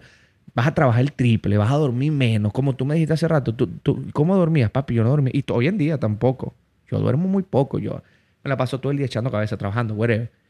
Pero tienes que trabajar el doble. Por eso es que yo pienso, papi, que el éxito no es para todo el mundo. No. El éxito es para el que lo quiera lograr. Simple. Siempre hay golpes, tendencia, algo, alguien que de repente hizo algo y se, boom, explotó. Pero no podemos confundir eso con el común denominador que es que las personas que están ah, arriba, que, que tienen una posición mejor, artistas o lo que sea, esa gente se jodió bastante, brother. Claro. Y bastante le dijeron que no de paso. Pero mil veces, claro. el por eso es que yo digo que el éxito no es para todo el mundo. ¿Me entiendes? Por eso mismo lo que tú estás diciendo. El éxito es para el que lo quiera buscar. Ese es para ese es el éxito. Y cuando la gente dice, no, lo que pasa es que yo saqué, saqué una canción y a mí nadie me ha apoyado. Mira, a ti nadie te tiene que apoyar, weón. Nadie. Eso es otro principio que aprendí yo en mi proceso, en mi carrera Eso es artística. Justin Bieber que agarró y, y, y Usher lo reposteó y lo hizo famoso. Uno, dos, también. Ese fue el caso también de. em, ¿Cómo se llama este loco, vale? El que tiene toda la cara. Bueno, ahorita todos tienen toda la cara tatuada. Eh, whatever. también lo reposteó un, un famoso y se volvieron famosos a, a medida de eso. Pero esos son dos, tres, diez. O sea, esos no somos todos. Nadie. Yo, el apoyo, el apoyo y las condiciones las tienes que crear tú. Quizás uno dice, eh, que es lo que me preguntan mucho a veces. ¿Cómo hiciste para...? Día me estaban preguntando, ¿y cómo, cómo hiciste...? Ah, ya me acuerdo, me estaban preguntando que cómo hice para ahora andar de gira con Marco.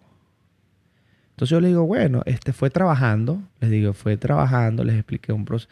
Duré años, me lo propuse hace dos años, dije yo, yo voy a estar girando ahí. Fue trabajando y fue por dos años dándole, ¿me entiendes? Haciendo esto, lo otro, pero no nada específico, sino mostrando que yo, yo lo que hice fue mostrar que yo merecía estar ahí. Que yo merecía estar con gente grande. Eso es lo que, ese, ese es mi principio. Entonces me dice un pana, bueno, entonces, o sea, pensé que era, iba a ser más complicado. Pensé que era más complicado, me dice, pensé que era más complicado. Y yo como que, yo no dije nada, pues yo tengo tiempo para explicarte a ti si fue complicado No. lo que pasa. O sea, básicamente en pocas palabras, es lo que te estoy diciendo, tienes que trabajar para tú poder demostrar que tú mereces el lugar donde tú quieres estar. Es simple, si no, no te van a abrir la puerta, papi. No solo eso, que no es, no es en, el, en, el, en este medio, es en todo. Eso es. Es en todo, Exacto. porque tú no puedes llegar a decir, mira, eh, ¿qué tal? ¿Cómo está? Eh, yo quiero ser gerente de esta vaina. Eso no sucede. No sucede. Lo que sucede es que tú debes tener un background que soporte que tú estás en condiciones de. Condiciones de. Y las condiciones de te lo da los talentos, la experiencia, la preparación. Llámalo un millón de cosas más que necesites. Pero tú tienes que estar, ah, ¿cómo se dice? Up to the commitment para, la vaina, ¿me entiendes? O sea, como que eh, a- para llenar esa expectativa. Y tienes que tener un background que te soporte. No podemos poner a, a- a presidente de Tesla amigo. Tú sabes, cuando no. Y, hay una cosa que yo, ojo, todo lo que estamos hablando funciona para todo, no para solamente el medio artístico, ni la comedia, ni los podcasts, es para todo. Hay una, hay una cosa, brother, que yo aprendí también. El 99%, el, el talento es el 1% para tú lograr lo que tú quieres. El 99% está todo lo que tú haces para ese momento de talento que tú tienes que demostrar. O sea, tú puedes ser una persona extremadamente talentosa y tienes que estar preparado para el momento que tú quieres mostrar tu talento para romperla. Pero hay un 99% de trabajo detrás, de trasnocho, de estrategias, de trabajos, de sacrificios, de horas de trabajar gratis, de creatividad, de dormir poco, de comer mal, de angustia y de mucho trabajo y de constancia. Ahí te llegó el momento que tú siempre dijiste, ay, la oportunidad. No, búscatela. Tú no puedes depender de nadie, ni esperar que uno te ayude, ni esperar que la gente te ayude. No puedes, brother. Eso es otro principio que yo tengo en mi cabeza. Yo no, tú, nadie tiene que ayudar a nadie. La ayuda va a llegar. La Nadie tiene responsabilidad de ayudar a nadie. Nadie. Es bonito cuando lo haces, fino. Pero la ayuda va a llegar. Pero porque te la ganaste, van a decir, vamos a darle la oportunidad a este pana. Porque he trabajado. Ah, viste. Es otra manera. Al menos que corras con un toque de suerte ¿Qué y te repostearon y tal. Pero ahora te toca a ti ahora mantener esa vaina. Entonces ahora de ahí en adelante, ponte, te ahorraste cinco años de trabajo porque ya estás aquí. Pero, ahora- pero si no te sigues moviendo para estar aquí o seguir creciendo, vas a bajar. Porque vas a hacer es una tendencia de un momento, una moda. Entonces, One hit que llaman. depende de ti también seguir trabajando. Entonces, ¿a qué se resume todo, papi? Trabajar con coherencia, que es lo que quieres buscar. Yo quisiera agregar algo a lo que dijiste. Dar el primer paso. Es fundamental. Porque tú puedes ser la persona más talentosa del mundo, tú puedes ser más chistoso que el Conde del Guácharo, que Emilio Lovera, que, que Charlie Mata, Exacto. que todos. Pero si tú nunca te atreves a decir, me, me imagino que debe ser complicado, yo nunca he estado en esa situación, me voy a parar aquí delante de esta gente y yo voy a demostrar lo que yo tengo. Si tú nunca das ese, ese primer paso, o yo voy a comprar la primera vaina para ver No cómo se... Cómo, cómo- yo el, único cable que, que- que tenía antes de toda esta vaina era el, el del iPhone. Y entonces imagínate. me agarré y me metí en este peo. Si tú no das ese primer paso, no puedes esperar llegar a ningún lado y que, y que la gente, ¿sabes? No va a llegar a ningún lado. No, no, no, no va a pasar absolutamente nada. Mira, cuando yo creé desde cero, yo hacía Uber todavía y yo le digo a mi esposa, yo voy a crear, voy a crear el programa que escribí en Massachusetts, porque nosotros vivíamos en Massachusetts y yo había escrito el programa, no sé ni para qué, me llegó esa idea y lo escribí. Entonces yo voy a crear eh, desde cero. Yo voy a crear este, el programa donde lo que, lo que voy a crear ya el concepto. Entonces yo le digo a ella, este año lo voy a cerrar con el programa que creé en Massachusetts, que escribí. ¿Cuál programa? ¿No te acuerdas uno que escribí en Massachusetts? Ya había pasado como año y pico. Ah, ya, ¿y qué es eso? ¿Y cómo se va a llamar? Yo le digo, no tengo ni idea. Déjame pensar. Entonces me dice, coño, Juan, si tú vas a salir con eso, sal con algo bien. Tengo un intro, tengo una vaina. Y yo, bueno, tú sabes cómo yo trabajo. Yo no voy a estar tirando flechas. Yo voy a hacer las cosas como es. Pero tú nunca has hecho entrevistas. Tienes que prepararte. Yo, voy de frente. Yo hago el intro. Yo creo el intro. Que dice, ¿cuánto vale cero? Depende de dónde lo pongan. Cero es el inicio de No, todo. increíble. Y a todos alguna vez nos tocó comenzar desde, Desde cero. cero. Yo hago el intro. Yo creo el intro y lo sacamos. Fue hablando con, yo he contado esto varias veces con un pana del equipo y tal. Y yo vengo y edito el intro a, a- a los coñazos yo mismo, ¿ok? Más o menos como quería Como la un borrador, por decir. Resulta que te estoy hablando de Miguelito del 2019, mira cómo todo se conecta. Cuando yo fui donde Miguelito, que me quedé que, que creé desde cero musical la idea, yo entrevisté a Miguelito en su cuarto con una ropa toda fea, yo llegando, todo. Yo, yo no sabía cómo era la vaina y lo entrevisté con mi cámara. Esa fue la primera entrevista de desde cero que nunca salió. ¿Me entiendes? Porque fue- yo no sabía entrevistar, yo estaba llegando y ese fue el concepto. Cuando yo saco desde cero, eh, que fue meses después que saco ya el concepto listo, parte de la voz que dice, yo cuando llegué aquí dormí en coche inflable, fue de esa entrevista que nunca en la vida salió ni va a salir tampoco. Sí, Fue- no, no tiene la calidad. de- de- no tiene nada, ¿entiendes? Entonces, pero ya estaba, ya estaba listo. Yo saco el concepto, Mauricio. Pácata. Yo digo, el próximo jueves sale con lo nuevo que vengo. Papi, yo no tenía ni 5 mil seguidores. Y entonces me dice mi esposa. Esto fuera como un miércoles, yo decía, como un martes, era el próximo jueves de la semana de arriba. Me dice mi esposa, Juan, pero tú estás loco. ¿Cómo que el próximo jueves sale desde cero cuando no tiene ni el primer invitado? yo no tenía ni el invitado, weón A mover esos dedos llamando. tiro la vaina. Y cuando tiro la vaina me, me escribe el primer invitado que fue el Showman Pacho, que es un imitador. Me dice, Juancito, ¿cómo está la vaina? Yo no sé ni qué vas a sacar, ni qué es eso, pero eso lo que sacaste me encantó y quiero estar ahí. Listo, papi, grabamos el próximo martes. Así salió el primer invitado. Así di mi primer paso. Si no damos el primer paso, si tú no te atreves a hacer lo que tú quieres hacer, no va a pasar nada. Y nadie lo va a hacer por ti. No, nadie, nadie. Si tú no te pones a comprar tus equipos y a decir, voy a hacer un podcast, ¿dónde lo hago? Lo hago en mi casa y haces tu background y haces tu vaina y compras tus luces y haces... No va a pasar nada. Estuvieras tú soñando todavía ahorita estudia libre acostado diciendo, ahora ya puedo hacer un podcast y escuchándole el podcast a otro, ¿no? ¿Y por qué yo voy a escuchar el de otro? Claro, es bueno escuchar a otro. Lo que quiero decir es como que yo voy a hacer el mío para que también escuchen el mío. Voy a seguir escuchando a otro, pero ahora la gente va a escuchar el mío. Sí, que la variedad. Y, y lo, lo arrecho del podcast es que tú lo puedes hacer haciendo lo que sea. Tú te pones tus Sí. audífonos, puedes estar en el trabajo, puedes estar comiendo, puedes estar cocinando, puedes estar trotando, puedes estar paseando el perro, puedes estar... O sea, es muy versátil. Sí, sí. Obviamente también está la parte de, de- de video que, que- que va a YouTube y que, bueno, la gente también lo ve por... por Se lo por- vacila se también. lo vacila también por YouTube porque no es lo mismo también ver las expresiones que tú estás haciendo y todo, y todo eso, ¿me entiendes? Es otro tipo de experiencia. Pero bueno, ahí están los dos. Una vaina que te quería preguntar. Está- Hablamos mucho desde cero. Eh, esas historias, ¿cómo, cómo, ¿cómo te han nutrido a ti en tu crecimiento escuchar esas historias de éxito a lo largo de cada episodio? ¿Cómo, cómo te han motivado a ti? ¿Cómo, cómo te has sentido? ¿Qué, qué tipo de, de- de- de energía te dan? En absolutamente todas aprendo algo. Eso yo una vez lo estaba, no recuerdo cuando yo lo estaba hablando, o creo que lo dije en una historia que yo dije, ustedes creen que desde cero solamente es para ustedes. Y ustedes están equivocados. Desde cero también es para mí. Ustedes no tienen idea, la gente no tiene idea de lo que a mí me nutre todos los programas a nivel personal. Más o menos para que te agarres una idea. El ahorita nosotros, es que hay otra vertiente que se llama desde cero business, que es para los negocios. Eso es Explícanos un poquito de eso, que eso es importante también. eso, es una empresa, eso son empresas donde eh, van a contar el desde cero de cómo crearon su empresa. ¿Me entiendes? Bueno, llegué aquí. Es, que, es, es que tiene un potencial increíble, No, no, está, bueno, estamos en. O sea. eh, O sea, pues es que todo empieza desde cero. O sea, no hay pele, ¿me entiendes? La música, estamos eh, desde cero musical, ya tenemos el musical.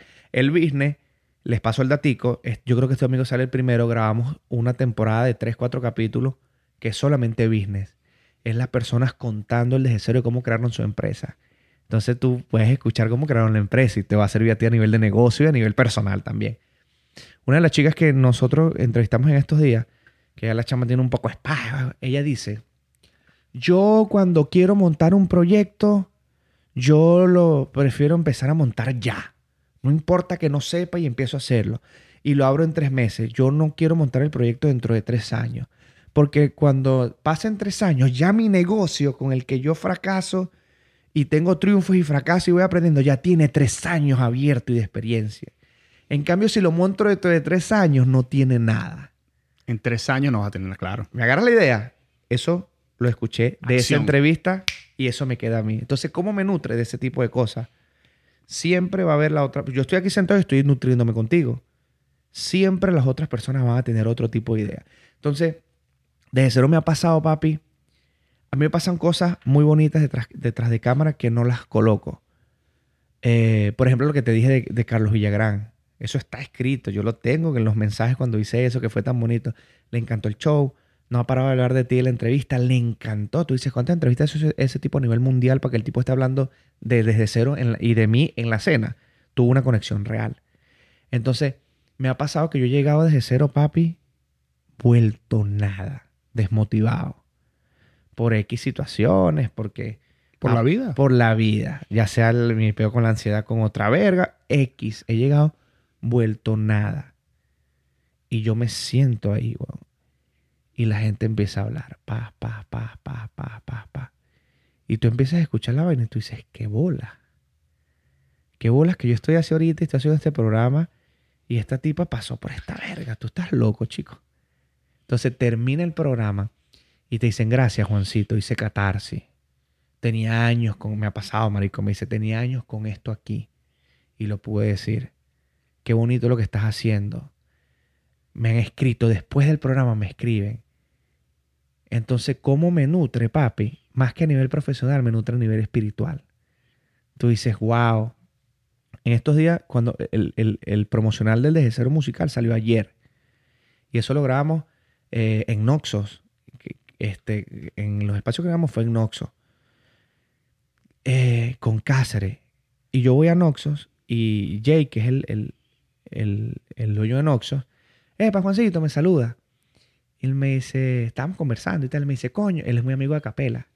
Me dice, papi, hablé con Acapela y Acapela me dijo que la pasó brutal en tu, en, en tu, en Desde Cero, que le encantó y que lloró y que él dijo, puta, me hizo llorar, ¿qué tal? Y yo le digo, wow, brother. Eh, yo le digo al tipo, yo le digo, al fin, a fin de cuentas, pase lo que pase, negocio, tu pasión, a fin de cuentas eso es lo que queda. ¿Sabes? Esa conexión bonita que tuviste y que le pudiste sumar algo a alguien, te, te está sumando a ti, weón. Es que somos un cúmulo de experiencias, bro. Claro, entonces ese día yo llego, estoy ansioso porque estamos haciendo la promo y la vaina, y eso, puff, me baja y me da como que ese impulso otra vez, como que, viste, mamá huevo, dale para adelante que lo estás haciendo bien, mira lo bonito que te pasa. Me nutre espiritualmente, brother, que te... Marico, me mandan unos mensajes, Mauricio, que tú dices, esto es imposible, esto es mentira. Yo viví... ¿Y, y quién te manda el mensaje, weón? Verga, huevón, te dicen... eh, pon- pero me manda, aparte de la gente que estaba invitado, las La personas persona. me mandan unos mensajes. Hay un, hay un mensaje que yo recargué cuando cumplimos el primer año de desde cero, que yo hice como un mini documental hablando con el equipo, y me manda un mensaje que dice, tenía 14, 15 días acostada en cama, porque tengo una enfermedad y no podía pararme de la cama. Y he visto tu programa desde cero, y eso me motiva a pararme de la cama. Ahora estoy toma- me tomé las medicinas y tal. Y porque todos comenzamos desde cero. Por cierto, ese señor yo le mandó una franela de desde cero y tal. Y ¿Cómo no te nutre eso espiritualmente? ¿Cómo tú dices como que cómo tú vas a parar con el proyecto que tú estás haciendo? Tú estás viendo que de alguna manera le puedes sumar la vida a otro. ¿Cómo? ¿Cómo tú paras eso? Una persona nada más. Una, Una. mar- marico. Es que es lo que te puedo decir, me nutre espíritu. Entonces me sirve mucho a mí, weón. Puedo estar así. Y de repente, yo creo mucho en Dios. Yo siempre digo que todas esas cosas me pasan es gracias a Dios, que es Dios son. Y de repente, eh, Juancito, mira, marico, este, desde cero tal cosa. Y pasó tal vaina. Y lo estás hablando en la conversación y te dicen, yo no sabía nada de esta vaina y tuve que aprender a hacer tal cosa. Y tú dices, ah, o sea, tú eres un huevo en esto hoy en día y tú, y tú no sabías No nada. tienes ni puta idea. Y yo no sé X cosas. No joda, yo voy a aprender. Sí, es muy loco, marico. De pana que ha sido muy bonito. Mira, em, habla- hay muchas personas que siempre comentan que eh, el 90% de la probabilidad de tu éxito surge del sitio de donde viene. ¿Qué opinas tú de, de eso? Yo, para, ah, para mí, sitio donde naciste. Para mí no aplica. Yo pienso que para mí no aplica. Porque, bueno, depende del contexto de la pregunta. O sea, del sitio donde tú naciste, donde estás ubicado para tener mejores oportunidades. ¿A eso se refiere? Sí. Bueno, si es en ese caso, para mí no aplica, pero para mí sí aplica. Te explico, los diré, "Va, este se drogó, este maldito, le cayó mal el agua de coco. porque para mí no aplica porque yo vengo de Barinas, yo vengo de la región llanera. Y, y una de las cosas de la, de la cual yo no había hecho absolutamente nada antes era porque yo vengo, yo, es una ciudad pequeña. No es pueblo, pueblo, pueblo, pero sí es una ciudad bastante pequeña, ¿verdad? Y no estaba esa cultura del teatro, de las cosas y tal. Y estaba un factor muy grande que son, eran mis inseguridades en ese tiempo, que por eso yo nunca había hecho nada. Entonces, no estaban esas oportunidades para tú tener ahí de que sabes que voy a hacer teatro en tal sitio, sabes que voy a buscar para entrar a Benevisión, sabes que voy a tener... No, no, no existe nada de eso, ¿me entiendes? Y si te ponías a hacer esa vaina, te podías decir, ah, vaina, este es marico, que le guste que el teatro ahora, ¿me entiendes? En ese aspecto, yo no comparto eso porque yo me busqué la oportunidad. Entonces no tiene nada que ver. Pero también tiene que ver porque gracias a donde yo vengo, tengo los valores que tengo. ¿Me entiendes? Y veo la vida como la veo. ¿Me entiendes? Yo no soy citadino, yo no vengo de la ciudad. Pero tengo unos valores y una creencia de que respeto a todo el mundo y eso me ha abierto muchas puertas. ¿Me entiendes? Pero si tú te pones a pensar, lo que pasa es que yo vengo de Barinas y allá no estaban las oportunidades y no es como la gente de Caracas anda a mamar. No te pongas a pensar en esa mierda. Ve para donde las oportunidades están. Exacto, vengas de donde vengas. Eso no existe, papi. Eso no existe. Tú no es poco gente famosa que hay que de repente que salió de un barrio, salió de una vaina, o, o crearon tal verga, o, o montaron tal empresa y no tiene nada, ¿me entiendes? Eso, eso depende de ti, brother, 100%. Yo siento que a veces las personas um, se, se escudan en eso. Se escudan en el, eh, personas que por, el- por lo general no dieron nunca el primer paso, no emprendieron algo que les gustaba o, o- o no, decidieron no esforzarse lo suficiente, se escudan en ese, coño, sí, pero yo tal cosa. Y no, bueno, pero es que tú vienes de tal lado. Ajá. ¿Me entiendes? Mientras que, como no, obviamente, si, si tuvieras una familia bien constituida, tus papás te pudieran pagar la universidad, claro, tiene una ventaja. Tiene una ventaja. Exactamente. Pero no quiere decir que la persona que está por debajo no pueda trabajar. Yo conozco gente que es autodidacta, brother, y, y los tipos tienen unos trabajos. Yo conozco un carajo autodidacta que en tecnología el tipo es tan arrecho que hasta ha salido en Forbes. No joda, chico.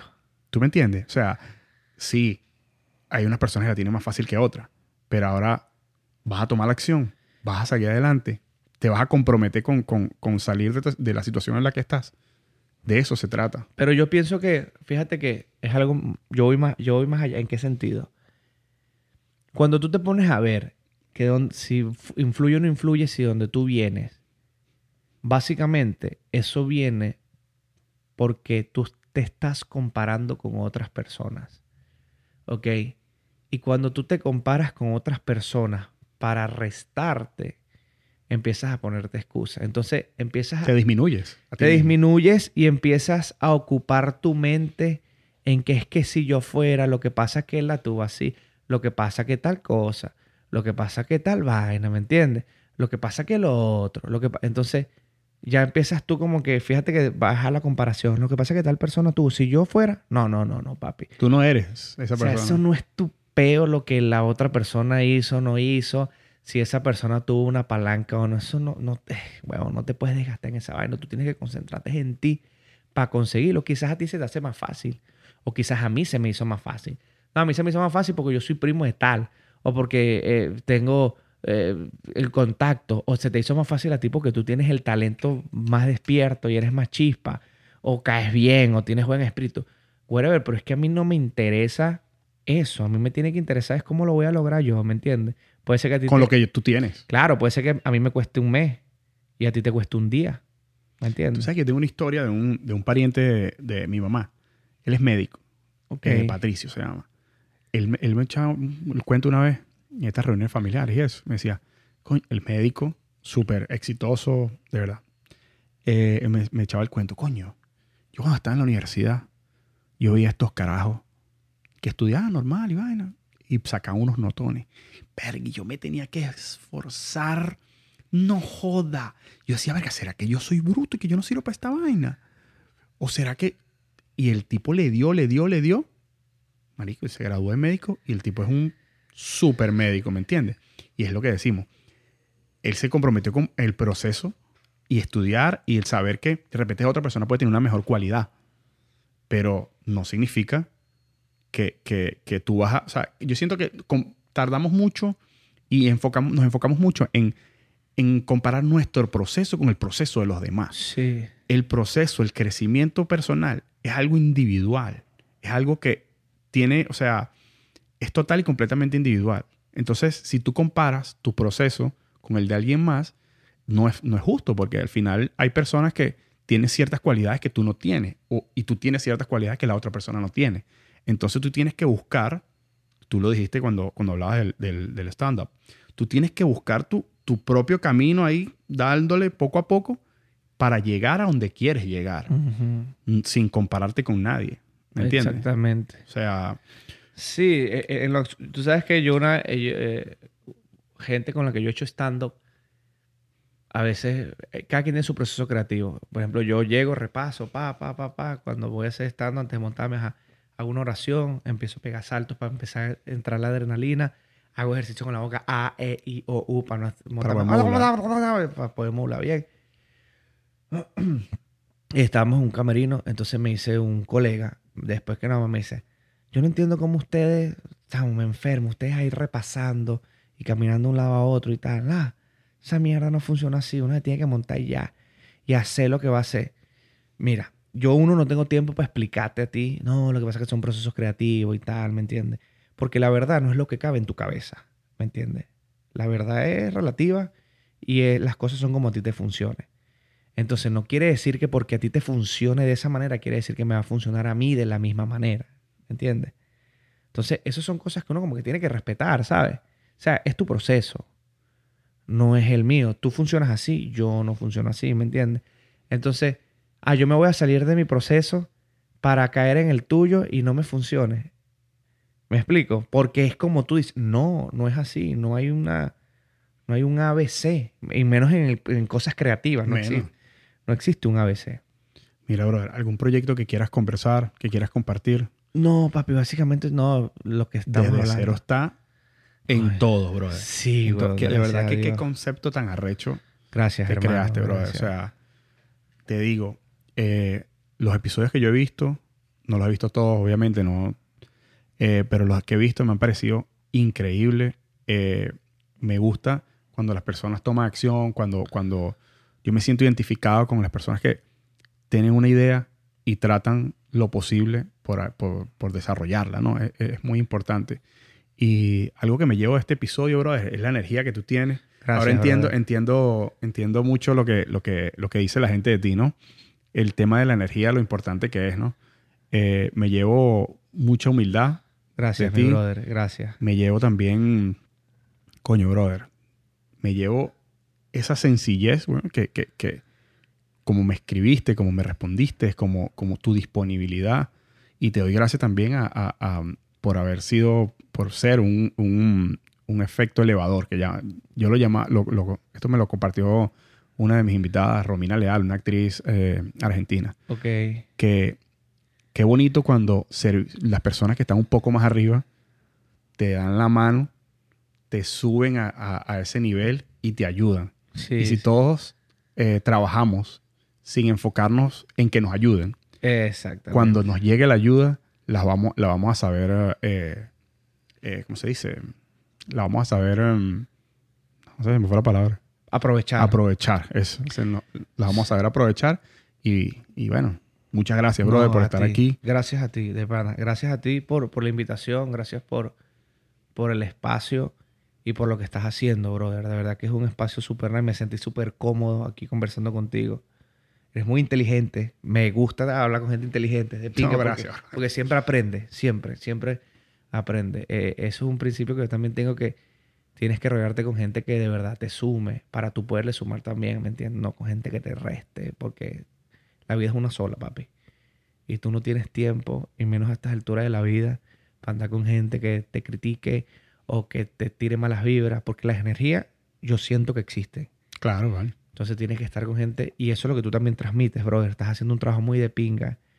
Eres viva muestra de que no hay excusa para tú hacer lo que tú quieres, sino buscar la manera. Aquí tú tienes unos equipos muy nice, y no solamente el equipo, tienes las ganas, tienes la elocuencia, tienes tu buen programa. Así que más bien gracias a ti por el espacio y por invitarme aquí a hablar huevona, porque vaya que te hablo, huevona. Huevona, parejo. Mira, brother, hablando de los equipos y esto, esto, esto no es nada súper com- complejo ni súper costoso. En verdad, ¿sabes? Tampoco es que fue gratis, pero, pero yo creo que esto es algo de, si, si vives aquí en los Estados Unidos, tú tien- tienes, vas puedes comprar todo esto. Pero es que a fin de cuentas, eh, a fin de cuentas, eh, yo no hago énfasis en los equipos, sino en las ganas que tuviste, que tuviste, perdón, para hacer lo que tú quieres hacer. ¿Me entiendes? Y cuando incluye equi- equipo, incluyes lo que tú hiciste.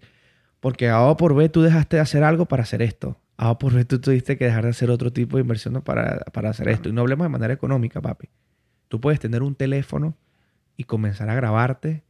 Compras un teléfono de un cable Un microfonito, sí. de 10 dólares, no tienes para comprarte el cable. Empieza con tu teléfono, grábate y sube esa verga con constancia. Que si es para ti, en algún momento esa verga va a explotar. Pero si te quita, nunca te vas a enterar si explotó o no explotó. El primer paso. Sí, el primer paso. Es el más, es el más importante. Bueno, mi gente, eh, no- nos despedimos ya. Igual, igual nuevamente muchas gracias. A ti, Eh, no olviden en suscribirse. Vamos a dejar todas tus redes aquí también en los, los comentarios para que, para que la gente los tenga. Los que no te siguen, porque sé que te siguen bastante.